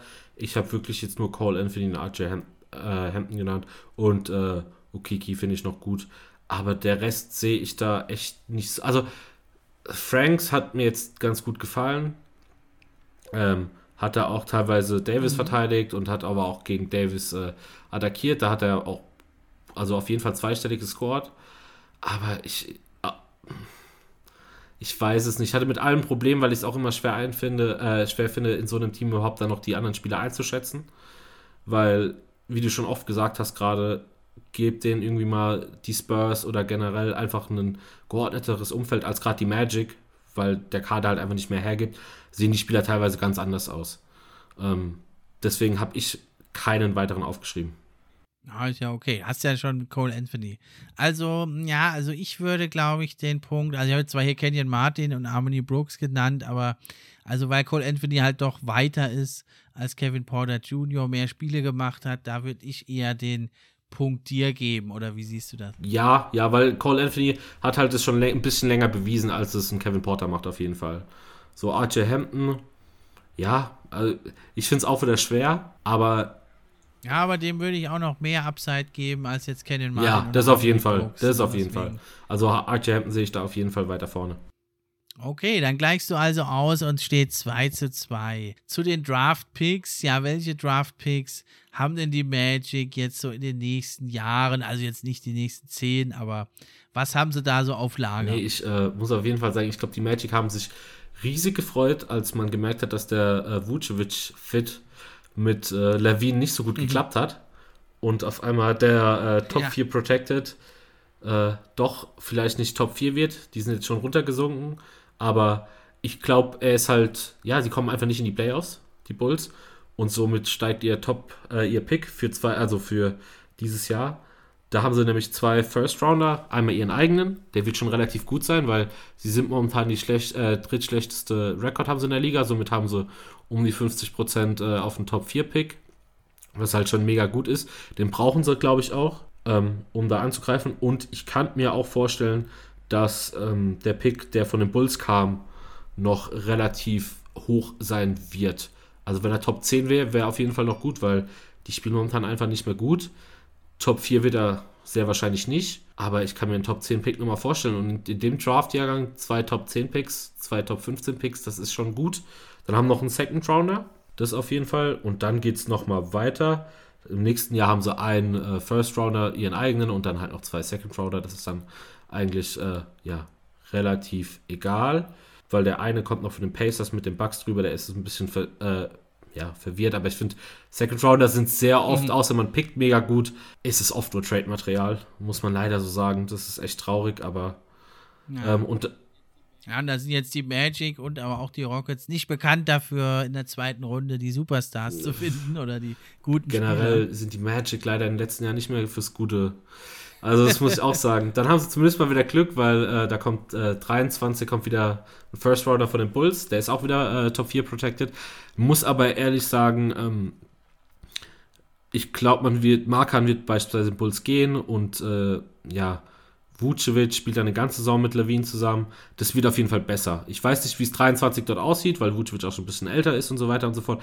Aber ich kann mir vorstellen, wenn die Entwicklung bei den Bulls momentan so weitergeht, wie sie weiter, also wie sie die letzten zwei, drei Jahre gegangen ist, dann ähm, sehe ich den nicht mehr irgendwie Top 10. Die kommen dann meiner Meinung nach in die Playoffs, aber immerhin noch ein First Rounder, was schon nicht schlecht ist. Äh, ja, drauf, dann nur ihre eigenen, also erste und zweite Runde. Und dann sind wir schon 2,25, wo halt noch haben sie ähm, fünf Picks, ihre eigenen, dann kriegen sie noch einen von den Nuggets. Muss aber geschaut werden, wann der kommt, wegen, weil der mit den Thunder verwurschtelt ist. Der ist Top 5 protected und der wird dann irgendwann zwischen 25 und 27 folgen. Und dann noch zwei von, einmal von Celtics und einmal von den Grizzlies. Also haben sie ja doch einiges. Ja, vor allem, ich glaube, das, das Positivste ist halt einfach, dass wir von dem Draft-Jahrgang als einer der besten Draft-Jahrgangs aller Zeiten reden. Oder vor allem der letzten Jahre. Ähm, und dass dann wirklich die Bulls zwar probiert haben anzugreifen, es aber halt nicht geschafft haben, spricht denen halt auf jeden Fall zu. Und jetzt im Tank-Mode, ich habe da echt ein paar Spieler, die meiner Meinung nach auf jeden Fall äh, die Magic bereichern könnten. Ja, also, ja, muss man mal ein bisschen abwarten, dann, wo es denn, wo sie dann wirklich ja. landen. Also vor allem mit ihrem ersten eigenen. Ja, bei den Rockets ist auch ein bisschen komplizierter, ist noch ein bisschen Erbe von Murray und von den ganzen Trades jetzt. Also sie haben natürlich ihren eigenen Pick, außer diese Saison, außer sie fallen aus den Top 4, was also durchaus möglich ist. Sie haben ja zwar den schlechtesten Rekord, aber die vier schlechtesten Teams, die haben ja mittlerweile, das wurde ja geändert, da relativ ähnliche Chancen auf die Top 4 Picks. Ja, nur aus den Top 4 sollten sie nicht fallen, die Rockets, weil sonst müssen sie nämlich ihren Pick abgeben an die Oklahoma City Thunder. Das wäre natürlich mega der Erfolg, natürlich wieder für die Thunder, die ja eh schon eine Milliarde Picks haben. Ja, und bei den Rockets ist es halt so, sie haben halt 53% äh, Chance auf den Top 4 Pick und dann haben sie 47% auf den fünften Pick. Tiefer können sie also nicht liegen. Fällt der Pick aber raus, also im Worst Case treffen diese 47% ein, fallen sie aus den Top 4, dann äh, kann Oklahoma City den Pick, also einen Pick-Swap machen und dann bekommen die Rockets nur den Miami Heat-Pick, der dann so, ja, je nachdem, wo sie dann landen, aber so, ja, ca. 14 bis 20 liegt. Das wäre natürlich die absolute Katastrophe. Dann hätte man jetzt den schlechtesten Rekord und äh, hätte aber da also nur einen Pick im, in, im Mittelfeld der ersten Runde. Das wäre also eine absolute Katastrophe und das sollte also nach Möglichkeit nicht passieren. Aber es ist also fast 50-50, ja, also 53 Prozent die Wahrscheinlichkeit, dass es klappt für die Rockets, 47 Prozent, dass es nicht klappt. Das wird also eng. Ja, und dann hätten sie eigentlich noch von den Pistons aus dem Christian Wood Deal einen Pick, aber der ist 1 bis 16 protected bis äh, 2027. Der rutscht dann immer weiter runter. Den werden sie also erst, äh, also weil die Pistons ja noch ein paar Jahre schlecht sein werden, den werden sie also erst in vier, fünf Jahren, denke ich, kriegen. Und dann haben sie aber noch, das wird interessant, dann haben sie von den Portland Trailblazers noch einen First-Round-Pick aus dem Covington-Deal. Der hat aber eine Lottery Protection. Das heißt also, wenn die Blazers in die Playoffs kommen, dann äh, geht der Pick an die Rockets. Dann haben die noch einen zweiten, also dann haben die noch einen Pick bei 15 bis 16, so Mitte der ersten Runde. Wenn die Blazers jetzt weiter abrutschen, was ja sein könnte, zuletzt haben sie jetzt nochmal gewonnen, aber zuletzt relativ viel verloren, dann äh, hätten sie also da immerhin noch einen Pick in der Mitte der Runde. Sonst kriegen sie den halt erst später in, in, in der Zukunft. Ja, und ähm, nächstes Jahr haben sie dann also ihren eigenen wiederum auch und von den Bucks und den Nets noch einen First-Round-Pick. Die werden halt nicht so hoch liegen, kannst du aber natürlich wieder traden. Und dann haben sie in der Zukunft noch von den Washington Wizards einen First-Round-Pick. Der könnte ganz interessant werden, wenn die halt weiter schlecht sind. Das ist dann aber erst 2023 und da ist er dann auch immer noch protected. Also das liegt dann auch eher so in der Zukunft, 2026, 27. Ja, und dann haben sie noch einen First-Round-Pick 2024 von den Nets und den eigenen. Und also mit 2025 fange ich jetzt nicht an, das würde einen Podcast sprengen.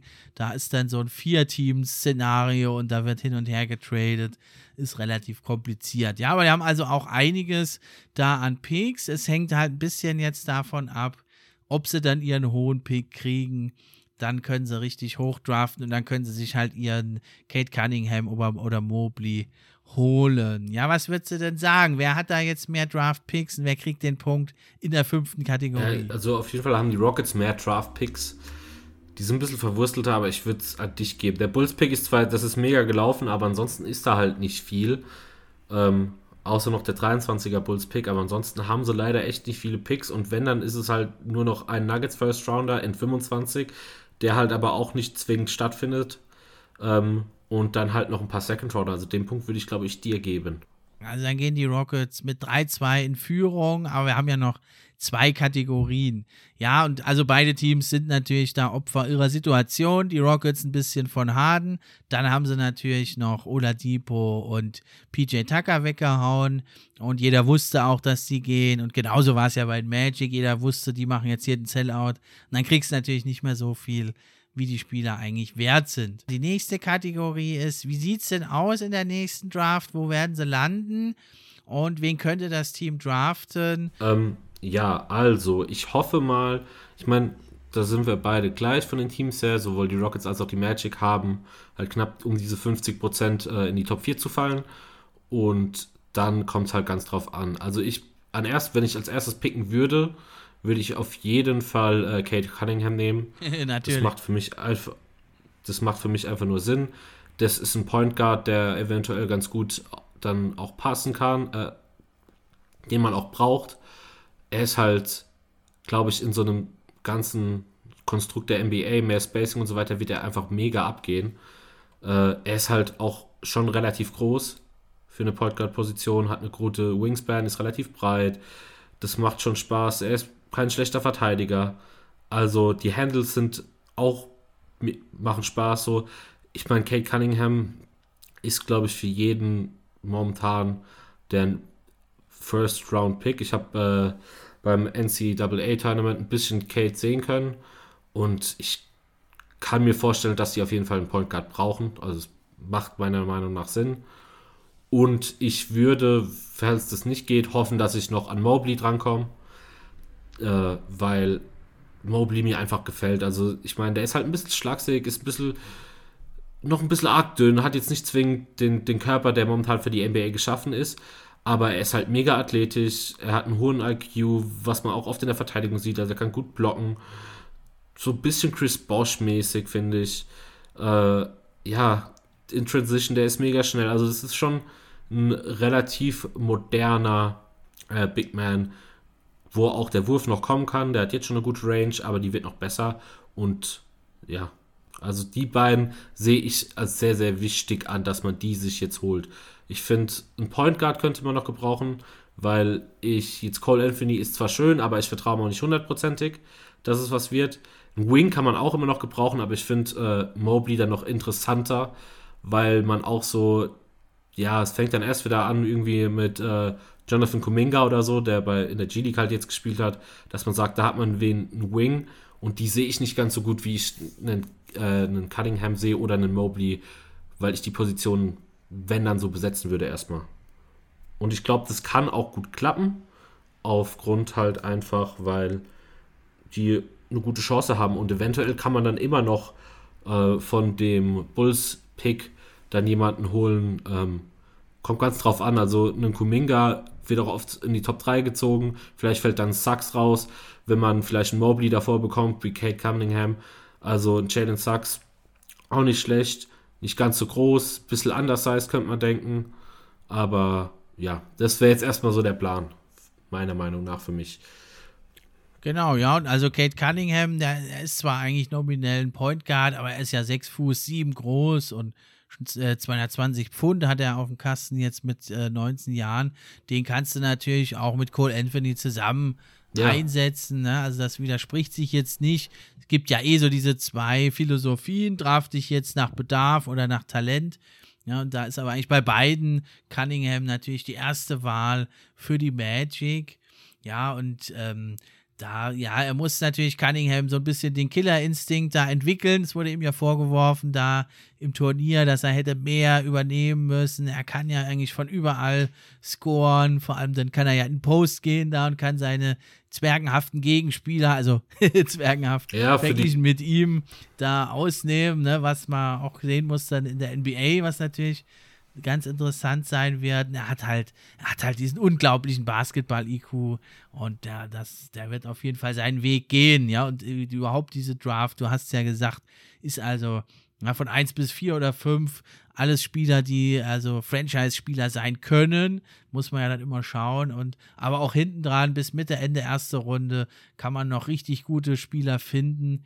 Und das macht diese Draft dieses Jahr wirklich ganz besonders interessant. Ja, für die Magic ist es ja ähnlich. Die haben genauso die 47 Prozent. Bei ihnen ist es halt noch ganz entscheidend, dass sie nicht auf den fünften Pick rutschen, weil dann müssen sie den abgeben dann haben sie Pech, dann können sie dafür halt aber in der Mitte der Runde draften, aber es ist natürlich bei weitem nicht so gut. Die brauchen ja halt neben Christian Wood einfach noch einen richtig guten Mann. Ja, Cunningham ist natürlich, wäre dann erste Wahl, der wird aber, denke ich, in jedem Fall an Nummer 1 weggehen.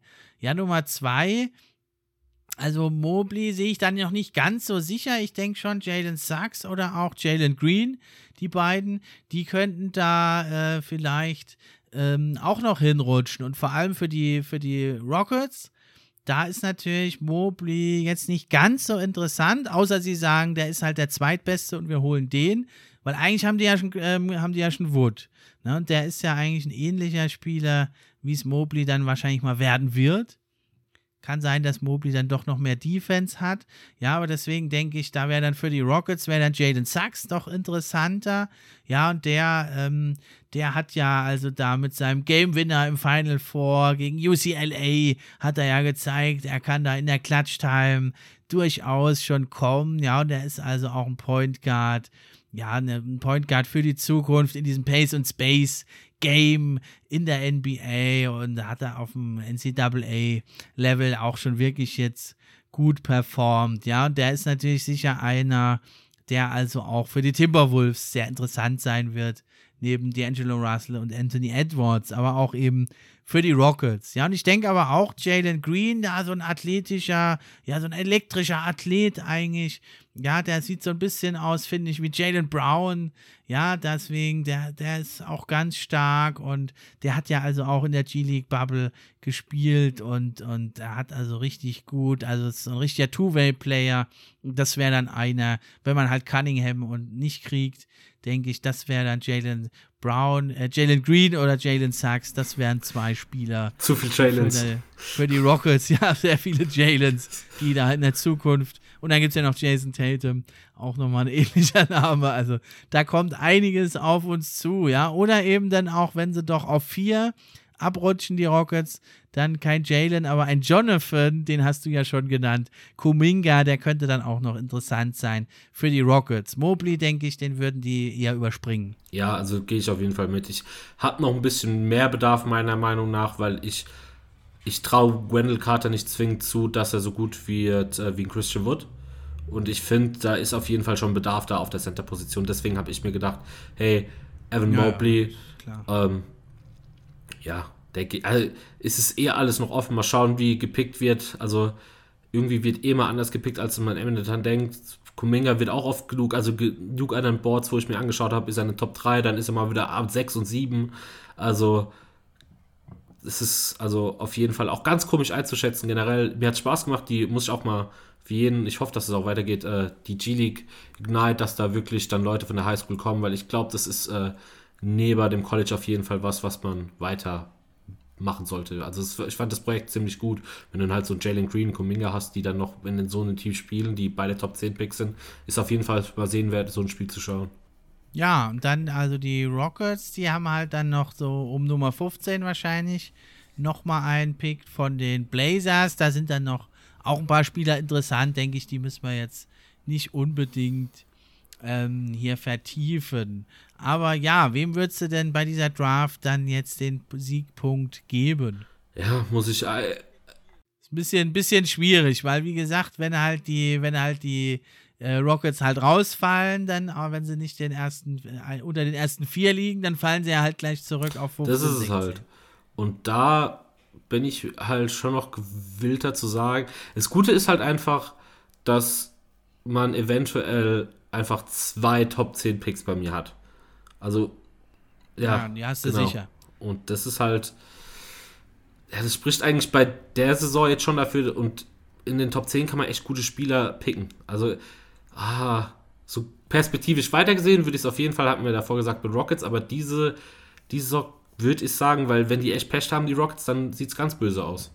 Genau, also dann geben wir unter Vorbehalt den Punkt an die Magic zum 3 zu 3. Ja, weil man halt das, äh, gehen wir halt mal davon aus, die fallen vielleicht raus. Nehmen wir mal den Worst Case. Es sind ja auch Teams, für die zurzeit nicht alles zum Besten läuft. Und dann gehen wir mal davon aus, das wäre natürlich ein ganz schöner Hammer für die Rockets. Schlechtester Rekord der Liga wahrscheinlich. Und dann äh, kannst du nur zweimal in der Mitte der Draft picken. Das wäre ja. natürlich Katastrophe. Aber droht ja den Timberwolves was ähnliches auch. Äh, da geht es dann in einer in der nächsten Episode von The Future darum. Timberwolves und Pistons haben wir da noch auf dem Schirm. Okay, dann steht es jetzt also doch 3 zu 3 und der letzte Punkt entscheidet. Und da ist natürlich ja ein bisschen Kaffeesatzlesen angesagt. Da ist nämlich die Frage, wo vermuten wir die, das Team, die Teams in der nächsten Saison? Was würdest du da sagen bei den Magic? Es kommt drauf an, wen sie natürlich bekommen. Also ich gehe jetzt mal vom Guten aus, das heißt ein Top 4 Spieler, dann nochmal ein Top 10 Spieler, dann kann es auf jeden Fall laufen. Ich weiß jetzt nicht, was in der Off-Season großartig gemacht werden kann. Das ist halt das Problem, das ich irgendwie habe. Also ich glaube, man kann irgendwie noch so kleine Pakete schnüren. Ich, Gary Harry. Ja gut, ein gewisser Cap Space ist ja, gewisser Cap Space ist ja schon da, ne? Aber es ist halt die Frage mit dem, wenigen an Talent, was du da hast. Ja, das, das, ist ja bei den halt Rockets genauso. Auch ein bisschen Cap Space da. Aber was willst du da groß verpflichten? Äh, wo führt dich das hin? Also ich denke, da werden beide Teams jetzt nicht ganz aggressiv nee. da irgendwie vorgehen, sondern da geht es ja eher um Deswegen, und dann, oh, ich finde es schwer. Also ich traue, ich sehe momentan nominell auf jeden Fall noch die Magic als schlechteres Team an. Also zum aktuellen Zeitpunkt aber ich sehe den Step, den einzelne Spieler machen können, nochmal höher. Die Frage ist, wie Jonathan Isaac zurückkommt. Ähm, also, ich glaube auch nicht, dass, also bei beiden Teams glaube ich nicht, dass die irgendwie um die Playoffs mitspielen. Wenn dann schon eher bei den Rockets. Ich glaube, ich würde es den Rockets geben. Also, ich denke wirklich, die Magic sind diese Saison noch irgend, also nächste Saison meine ich, die werden da vielleicht probieren, das Play-In anzugreifen, aber ich sehe die nicht in die Playoffs kommen. Äh, eher so 10 bis 12 und die Rockets sehe ich dann eher 8 bis 12. Da kann aber auch alles sein. Vielleicht, es kann auch wieder komplett runterfallen, aber ich sehe die Rockets dann schon noch besser. Ja, generell ist natürlich die Chance ähm, im Osten größer, natürlich genau. auch mit einem mittelmäßigen Team, da das Play-in-Tournament zumindest anzugreifen. Die ist ja eher im Osten ein bisschen höher. Ja, im Westen ist die Konkurrenz halt einfach so unglaublich groß. Ja, wenn man es jetzt mal so auf dem Papier sieht, wenn man mal denkt, äh, es sind halt viele Wenns wenn John Wall zurückkommt, wenn Eric Gordon bleibt, dann hast du noch Christian Wood und halt Jay Sean Tate und noch ein paar andere ganz ordentliche Spieler. Plus dann im besten Fall ein, äh, einen sehr, sehr guten Rookie, einen Top 4 Pick und noch einen Top 15 Pick. Vielleicht noch den ein oder anderen Trade, dann vielleicht noch doch ein Kelly Olynyk. Ich glaube es zwar nicht, aber ja, es liest sich dann auf dem Papier eigentlich ganz gut. Aber im Westen ist natürlich die Frage, wie weit kommst du da mit so einem Team? Ja, wo auch noch etliche Fragezeichen hinten dran stehen. Eigentlich reicht das normalerweise nicht im Westen. Also ich würde sagen, wenn sie vielleicht gut aus den Startlöchern kommen, dann werden sie vielleicht die ganze Saison oder einen Großteil der Saison sich im Kampf um Platz 10 befinden. Kann dann aber auch sein, dass sie halt äh, so eine Pleitenserie wieder starten und dass sie dann doch relativ früh sagen, okay, wir streichen die Saison und wir gehen wieder Richtung Tanking. Na, und eigentlich ähnlich sieht es ja aus, wahrscheinlich bei den Magic. Die haben halt noch den Vorteil, dass sie halt die zwei Picks sicher haben und dass sie halt im Osten doch, ja, die Konkurrenz ja, bei weitem nicht so groß ich, ist. Ja, schon. Ich habe ich hab halt nicht die guten Spieler, also muss man schauen, wie Christian Wood ist. Ich habe nicht das Gefühl, dass einer meiner aktuellen Spieler auf das Level von Christian Wood, glaube ich, nächste Saison steigt. Ist auch immer schwer zu sagen. Vielleicht tut mich auch immer, äh, keine Ahnung, Jonathan Isaac überraschen, wenn er zurückkommt. Oder Wendell Carter verbessert sich nochmal, dass er so dran schnuppern kann. Aber ich, ich finde es schwer. Also, ich finde es, ich vergleiche auch gerade ein bisschen mehr die Teams, als statt sich die Standings in der jeweiligen Conference vergleiche. Weil, wenn ich so nochmal sehe, würde ich auf jeden Fall wahrscheinlich die Magic sogar noch höher sehen, einfach aus dem Fakt, weil ich mir vorstellen kann, dass der Osten echt nicht so stark wird. Ja, das ist der Punkt. Ne? Und also ich bin da eher skeptisch bei John Wall, bei Eric Gordon. Und deswegen denke ich, ähm, die werden ein ganz junges Team haben, die Rockets, eigentlich nur um Christian Wood. Und damit kannst du halt dann, äh, außer auf dem League Pass, halt nichts reißen. Da kannst du hier und da mal ein paar Highlights haben. Aber ich denke, für die Western Conference ist da halt nichts drin. Und deswegen würde ich dann doch ja, den äh, Punkt noch geben an dich und die Magic zum 4 zu 3 Sieg. Da stehen die Magic dann also hauchdünn besser da. Ja, im Endeffekt äh, haben wir es ja schon gesagt. Ganz viele Talente eben auf beiden Seiten, viele Fragezeichen aber auch. Und das muss dann eben die Zukunft zeigen. Beide Teams, denke ich, stehen jetzt ja nicht ganz so gut da wie vielleicht die Oklahoma City Thunder und die Cavaliers, äh, die wir letzte Folge hatten. Die haben schon ein bisschen mehr so auf der Habenseite. Dafür haben halt jetzt diese beiden Teams, können natürlich in dieser sehr guten Draft einfach sich nochmal bedienen und vielleicht dann doch auch schneller ja, hochkommen, als also wir das jetzt auch, denken. ich habe mir die letzte Folge auch mal angehört, damit ich irgendwie so, so einen Fahrplan habe, wie ich es ungefähr aufbauen sollte. Oh. Ach, du warst der eine. Ach so, ja. ja, die 30 Sekunden am Anfang, nee. nee, aber was. Ähm, und da muss ich auch ehrlich sagen, da war es dann schon echt also so, so ein Talent wie Jared Allen oder der Backcourt von den Cavaliers, das war halt schon nicht schlecht irgendwie das oder Oklahoma, die 17 Erstrunden-Picks hatten und du hast dann noch ein SGA. Mhm. Da muss ich ehrlich sagen, da sehe ich bei den beiden Teams heute echt mehr schwarz als bei den anderen vom letzten Mal. Das muss man sagen. Deswegen stehen die ja also auch noch weiter hinten. Ja, dann wollen wir noch also kurz einen Blick werfen auf das Playoff-Rennen in Ost und West. Fangen wir doch kurz an im Osten. Ja, was würdest du sagen in Sachen Play-in-Tournament? Ich habe so ein bisschen das Gefühl, die Bulls sind raus und ich denke, dass die Wizards vielleicht eher sogar noch auf neun oder acht hochkommen werden. Wie siehst du das da auf den hinteren Plätzen im Play-in-Tournament? Äh, ja, also die habe ich vorhin, deswegen habe ich es auch schon gesagt, die Bulls sind für mich raus. Vor allem die Wizards spielen halt echt stark in letzter Zeit. Ähm, es macht auch mega Spaß. Es macht mir immer Spaß, weil ich eigentlich Westbrook immer wohlgesonnen war, aber die letzten Jahre echt immer ein bisschen kritisiert habe, weil er nicht mehr so effektiv war. Aber dass er momentan äh, effizient war. Äh, und das ist er momentan einfach wieder. Und mit der zwei Star Power, die haben halt die anderen beiden nicht für mich. Also bei Charlotte weiß ich jetzt nicht, Lamello, ob der nochmal kommt, ob das was bringt, äh, dass er nochmal kommt. Und es sind ja auch nur keine Ahnung, zwar sind es zwei Niederlagen äh, mehr, die sie haben, die Wizards gegenüber den Pacers, die einen auf neun stehen. Ich weiß es nicht, aber selbst wenn sie ins Play-In kommen, also für mich sind auf jeden Fall im Play-In sind die Teams, die momentan so dastehen. Ich sehe irgendwie die Celtics nicht runterfallen momentan, die spielen mir auch zu gut. Also ich sehe wirklich im Play-In dort Miami, Charlotte und Indiana und Washington, die vier.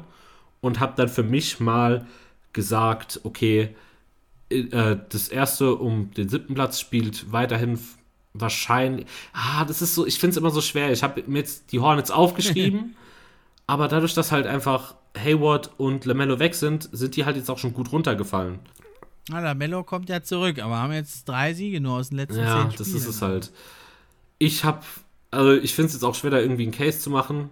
Ich sehe die Wizards nur raus, also ich sehe Miami auf jeden Fall in den Playoffs und sehe die Wizards nur rausfallen, wenn sie auf 8 kommen Nee, eigentlich gar auch nicht. Ich sehe die gegen beide gewinnen. Sowohl Charlotte als auch Indiana irgendwie. Momentan. Naja, wenn sie halt Zehnter bleiben oder Neunter, müssen sie halt zwei Spiele gewinnen. Aber ja, ja selbst das würde ich nicht ausschließen. Die haben halt Bradley Beal und ähm, ähm, Russell Westbrook und jetzt Gaffy spielt eine ganz gute Rolle da auf Center. Und jetzt 9 zu 1 Siege natürlich, Bären ja. stark. Also ich denke eher, die Hornets werden vielleicht sogar noch auf 9 oder 10 zurückfallen. Ja, aber also Platz 6, du hast das jetzt schon so an die Celtics gegeben, aber die Heat sind ja im Moment gleich auf. 33 zu 30 beide. Ja, ja aber die Heat haben äh, also auch einen recht schweren Schedule am Schluss. Wird eng, ja, vielleicht können sie es noch schaffen, aber vorne dran, vorne dran ist ja gar nicht mehr so, auch, auch nicht weit. Die Hawks und die Knicks sind ja auch nur 34 zu 29 und 35 zu 28. Aber da denke ich eigentlich eher auch, die, die, die Knicks haben zwar einen sehr harten restlichen Spielplan mit vielen Auswärtsspielen im Westen. Und bei den Hawks ja Trey Young immer noch verletzt, aber 4 und 5 denke ich eher, dass die jetzt bleiben oder eventuell vielleicht die Celtics nochmal rankommen. Oder was meinst du? Ich, ich finde, es ist, also wir, wir haben jetzt auch, glaube ich, bei unserem Podcast schon drei Power Rankings gemacht. Und der Osten macht jedes Mal einfach gar keinen Spaß. Also in dem Sinn, weil man könnte wirklich, in drei Tagen wird, sieht es vielleicht wieder ganz anders aus. Vor allem, weil der Spielplan so eng getaktet ist.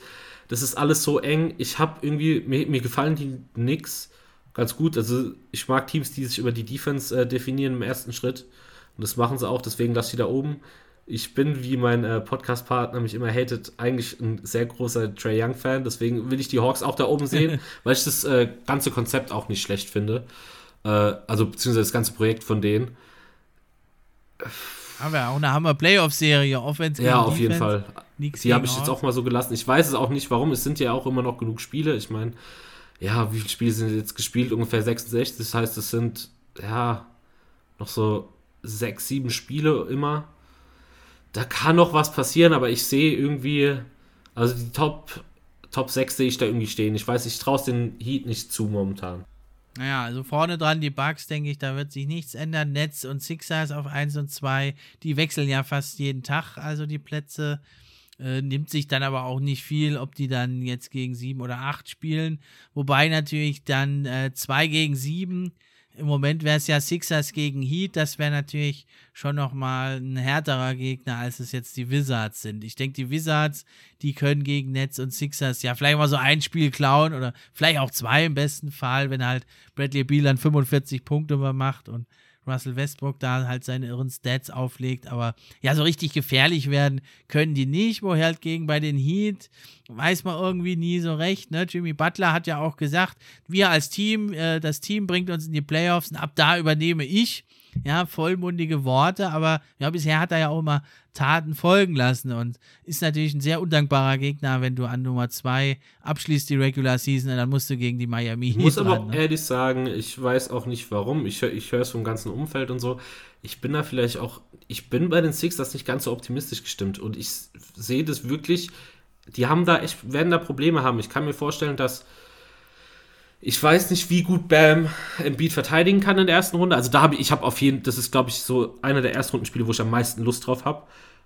Ähm, vor allem im Osten. Im Osten ist es für mich das absolute beste Spiel erstmal, finde ich. Also es wird mir am meisten Spaß machen. Und ähm, ich bin mir da nicht sicher. Mir sind ja, außer 1 gegen 8 wären ja eigentlich alle sehr interessant. Ja, also 1 gegen 8 wäre echt nicht so interessant, wenn es jetzt Brooklyn, Washington, was ich jetzt mal antizipiert habe, wie es dann im Play-In ausgeht. Ähm, Milwaukee, Boston wird mir auch Spaß machen, Knicks, Hawks auch. Aber ich, ich weiß auch nicht warum. Ich finde irgendwie, ich weiß, ich weiß nicht warum. Ich hätte, hätte auf jeden Fall Lust auf Sixers gegen die Heat. Und ja, ich, ich bin mal gespannt. Ah, auf jeden Fall eine spannende Serie. Ich würde halt gerne mal sehen, dass Ben Simmons, falls Bam es schafft, äh, ach Gott, jetzt stehe ich auf dem Schlauch. Bam es schafft, äh, Embiid rauszunehmen, genau, danke. Ähm, ob Simmons dann übernimmt oder ob das Tobias Harris macht und so. Also ich habe da auf jeden Fall Lust drauf. Und ob Butler dann auch wirklich Taten folgen lässt, bin ich auch gespannt. Na, ich bin ein bisschen skeptisch jetzt. Die ganze Saison habe ich immer gedacht, okay, jetzt kommen sie, die Heat, jetzt kommen sie, und, aber sie sind halt nie gekommen. Aber ja, mal schauen, ne? Sie zehren halt ein bisschen von diesem sagenhaften ja, letztes Fall. Jahr in der Bubble und deswegen kann man sie halt einfach nie abschreiben. Ja, genau. Ja, dann werfen wir doch noch mal kurz einen, einen, Blick in den Westen. Da hat sich das jetzt auch ein bisschen separiert. Also die Pelicans, denke ich, kommen nicht mehr ran. Die Warriors stehen im Moment auf 10. Steph Curry, ja, bricht ja alle Rekorde und macht einfach mega Spaß, ihm wieder zuzuschauen. Das Team ist, naja, mittelmäßig, aber das ist natürlich auch jemand, gegen den willst du nicht unbedingt in der ersten Runde kommen, weil wenn der dann total hohl dreht, kann es natürlich gefährlich also werden. Wen siehst du denn da im Play-In-Tournament und was meinst du, wer kommt da raus ich, aus dem Westen? Aus ich wollte gerade schon fragen, ähm, also weil du gesagt hast in der ersten Runde, also sind die Warriors schon sicher weiter? Also ich bin, ich bin mir nicht, also ich sag Utah, Suns, Clippers, also eigentlich müssen wir meiner Meinung nach die ersten fünf Plätze nicht durchsprechen, die sind auf jeden Fall sicher. Und dann wird es ja interessant, ob die Mavs, Mark Cuban hat es ja auch gesagt, ja, Play-In ist jetzt doch nicht so eine gute Idee und äh, Luca hat ja auch gemeint, ja, jetzt spielen wir die ganze Saison das und jetzt können wir trotzdem noch rausfliegen. Fand ich, keine Ahnung, Mark Cuban hat vor der Saison dafür gestimmt. Äh, dann ist es halt so, hätte man. ja. ja, ich habe das in einem meiner letzten Podcasts gesagt. Ich glaube, das hat Mark Cuban vor allem gesagt, um da den, den Hate äh, von Luka ja. Doncic abzuwehren.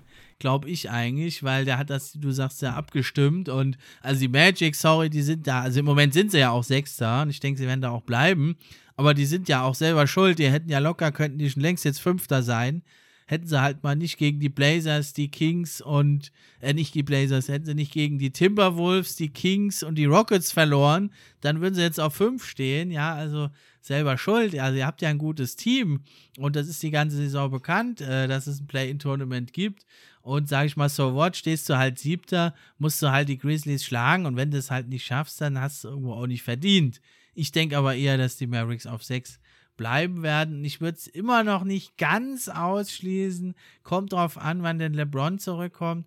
Wenn LeBron vielleicht so erst äh, ganz kurz vor den Playoffs wiederkommt, würde ich es vielleicht immer noch nicht ganz ausschließen, dass die Mavericks die Lakers noch überholen. Weil die Lakers haben noch ein paar ganz schwere Spiele, ein paar auch recht leichte. Und die Mavericks haben ja diesen ultraleichten Spielplan ja. eigentlich, aber die haben es jetzt irgendwie so oft vergeigt, eigentlich hätten sie es nicht verdient, noch ja, Fünfter zu Ich meine, die Lakers haben ja auch aus den letzten fünf nur jetzt gegen meine Orlando Magic vor drei Tagen äh, gewonnen. das spricht jetzt auch nicht dafür. Ich. Ja, sie hatten dann die heißen Wizards, da muss, war klar, dass sie verlieren.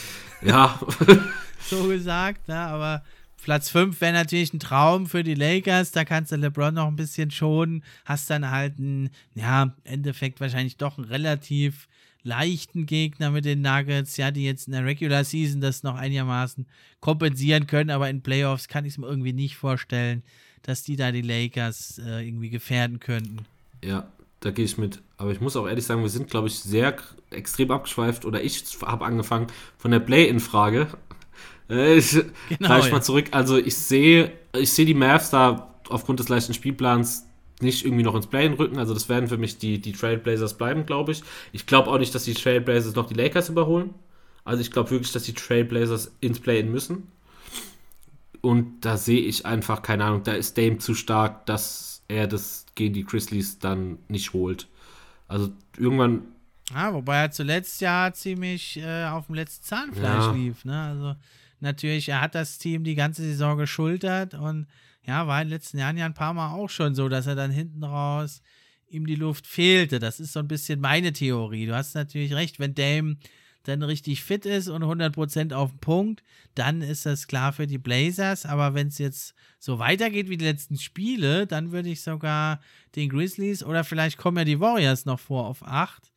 Dann würde ich denen das eigentlich eher zu. Also ich habe auch gesagt, dass für mich die Warriors kommen ins Play-In äh, nicht ins Play-In, sondern äh, in die Playoffs auf jeden Fall, weil ich, wenn das rund läuft und wir, also die Golden State Warriors einen Curry haben, noch einen Green, der irgendwie ein bisschen die Offense dirigiert und die Defense ist ja auch nicht schlecht.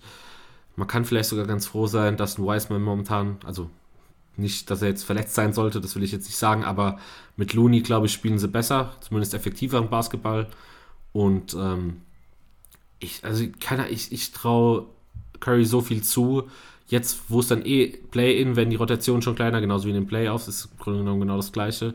Und äh, wenn es dann halt irgendwie nur noch wenig Spiele sind, kann ich mir vorstellen, dass die Warriors das noch deichseln, da reinzukommen. Und dann, also ich sehe die Spurs leider nicht. Ich bin zwar Spurs-Fan, ich sehe die momentan da einfach. Ich hm. sehe da keinen. DeMar spielt eine richtig gute Saison, eine überragende Saison. Ähm, Zug zum Korb und das Midrange-Game ist immer wieder schön anzuschauen, ist schönes Oldschool-Basketball, aber ich sehe den irgendwie da nicht reintragen. Ich weiß, ja. Ja, die haben halt auch noch so viele Spiele und also das wird ja, sehr schwer. Genau. Ja.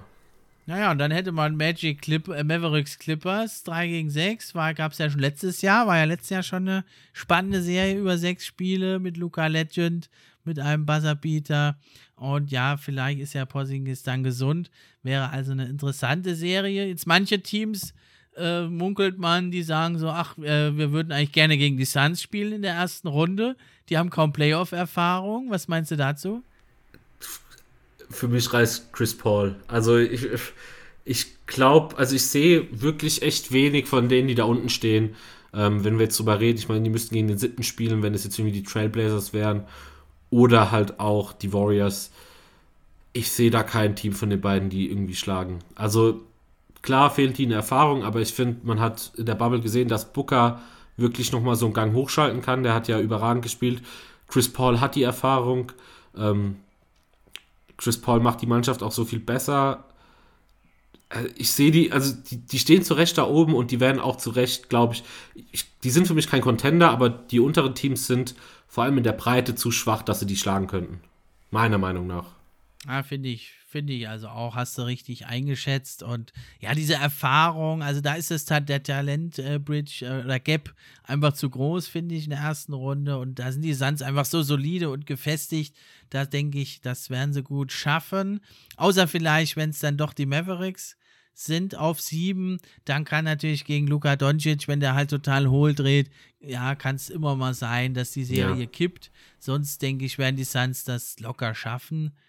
Und ich denke dann, diese fehlende Erfahrung, das kommt dann eher in der zweiten Runde zum Tragen, wenn es dann ja voraussichtlich gegen die Clippers geht, dann könnte dann diese fehlende Erfahrung, außer von Jay Crowder und Dario Saric, äh, war ja da, und Chris Paul natürlich, war da ja nie einer in Playoffs, dann könnte natürlich sich das ein bisschen auswirken, aber erste Runde, da ist der Druck auch noch nicht so hoch und da ist das Rampenlicht noch nicht so groß, da beginnt so dieses äh, dieses, ähm, ja, diese, diese Erfahrung, die brauchst du da einfach noch nicht so in der ersten Nee, Runde. das glaube ich auch nicht. Ich bin mal, ich bin, muss auch ehrlich sagen, weil wir eben gerade die zweite Runde angesprochen haben, ich bin gespannt auf die Clippers. Ähm, ich war nie so ein großer Verfechter zu sagen, hey, die brauchen zwingend mehr Playmaking, weil ich glaube, es kann auch anders funktionieren. Kawhi hat eh sein Playmaking noch eine Stufe hochgestellt. Jetzt kam natürlich Rondo und es funktioniert gegen mein Erwarten ziemlich gut mit ihm. Also der hat sich gedacht, ich mache Playoff-Runde schon mal 20 Spiele vorher an irgendwie. Und also ich bin gespannt, was die Clippers müssen ja auch was beweisen so. Also es gibt ja auch die ganzen Gerüchte, dass eventuell Kawhi dann gehen würde oder sich nochmal überlegt, wenn es halt dieses Jahr nochmal so peinlich wird wie letzte Saison. Ähm, also bei, über die Clippers bin ich sehr gespannt, weil ich sehe immer noch die Lakers auf 1, wenn LeBron zurückkommt und dann mal schauen, was die Clippers abliefern können.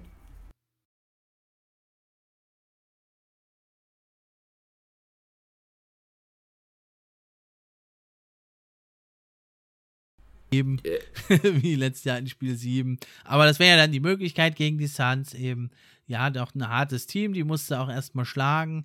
Die bringen jeden Abend ihre Leistung, angetrieben halt von Chris Paul, der jetzt vielleicht sogar nochmal eine Vertragsverlängerung kriegt. Ganz verrückt, ne? Vor einer Weile hat man noch gedacht, es ist ja ein unmöglicher Vertrag. Jetzt äh, vielleicht wird er sogar noch verlängert. Ja, und die Jazz, ähm, wo siehst du die denn im äh, Titelrennen? Ich muss ehrlich sagen, die Jazz gefallen mir sehr, sehr gut, weil es einfach Systembasketball ist, der mega gut funktioniert. Also egal was es ist, dass ähm, irgendwie der Ball mega gut läuft und jeder mal Assists macht. Also dass es gar nicht so einen richtigen Playmaker gibt, weil jeder so ein bisschen Playmaking bringen kann, dass man ähm, ja, Gobert hat, der verteidigen kann, obwohl ich da echt Probleme habe. Man kann ihn halt echt fast nur Drop Defense spielen lassen und da bin ich mal gespannt, wie das, keine Ahnung, wenn die Jazz beispielsweise dann, also ich sehe da maximal Conference Finals. Also mehr sehe ich da leider nicht. Mir macht es Spaß, aber ja, ich, ich habe da Probleme irgendwie so. Donovan Mitchell weiß ich nicht, ob der gegen eine gute Defense die Lichter so ausschießen kann, wie er es letzte Saison gegen die Nuggets gemacht hat. Äh, das glaube ich nämlich nicht. Der kann schon ganz gut spielen. Der wird vielleicht auch seine 30 Punkte auflegen, mehr aber auch nicht. Ähm, und dann muss mal geschaut werden. Also ich sehe die Conference Finals, aber für mich kein richtiger Contender auf den Titel. Ja, also da müsste dann wirklich, wirklich alles optimal laufen. Ja, wahrscheinlich haben sie eine Homecourt Advantage, nochmal ein kleiner Vorteil. Oft sind es ja dann Kleinigkeiten, die entscheiden, aber ja, da müsste das schon wirklich alles optimal klappen und dieses Dreiergeballer müsste dann auch in die Playoffs transferiert werden, dann ist vielleicht eine Möglichkeit da. Aber ja, auf jeden Fall ein Team, was nicht leicht zu schlagen ist und was, denke ich, jedes Team in eine 6-7 Spieleserie mitnehmen ja, kann, die also Jazz. Aber letzten Endes, denke sehe ich sie da auch noch nicht, nicht ganz in Top. Was natürlich dann wieder alles ändern würde, wäre, wenn halt die Lakers, wenn LeBron irgendwie nicht mehr richtig zurückkommt oder Anthony Davis ja nochmal Probleme kriegt, dann sieht ja eh alles wieder ganz ja, anders also aus. Das auf jeden Fall. Ich denke auch bei den Jazz, weil du eben die drei angesprochen hast, ähm, ich glaube, die Offense wird gar nicht so drunter leiden in den Playoffs. Also kann ich mir vorstellen, weil die gut funktioniert. Ich glaube eher, dass die Defense schlechter wird. Ich meine, die stellen eine Top 5 Defense.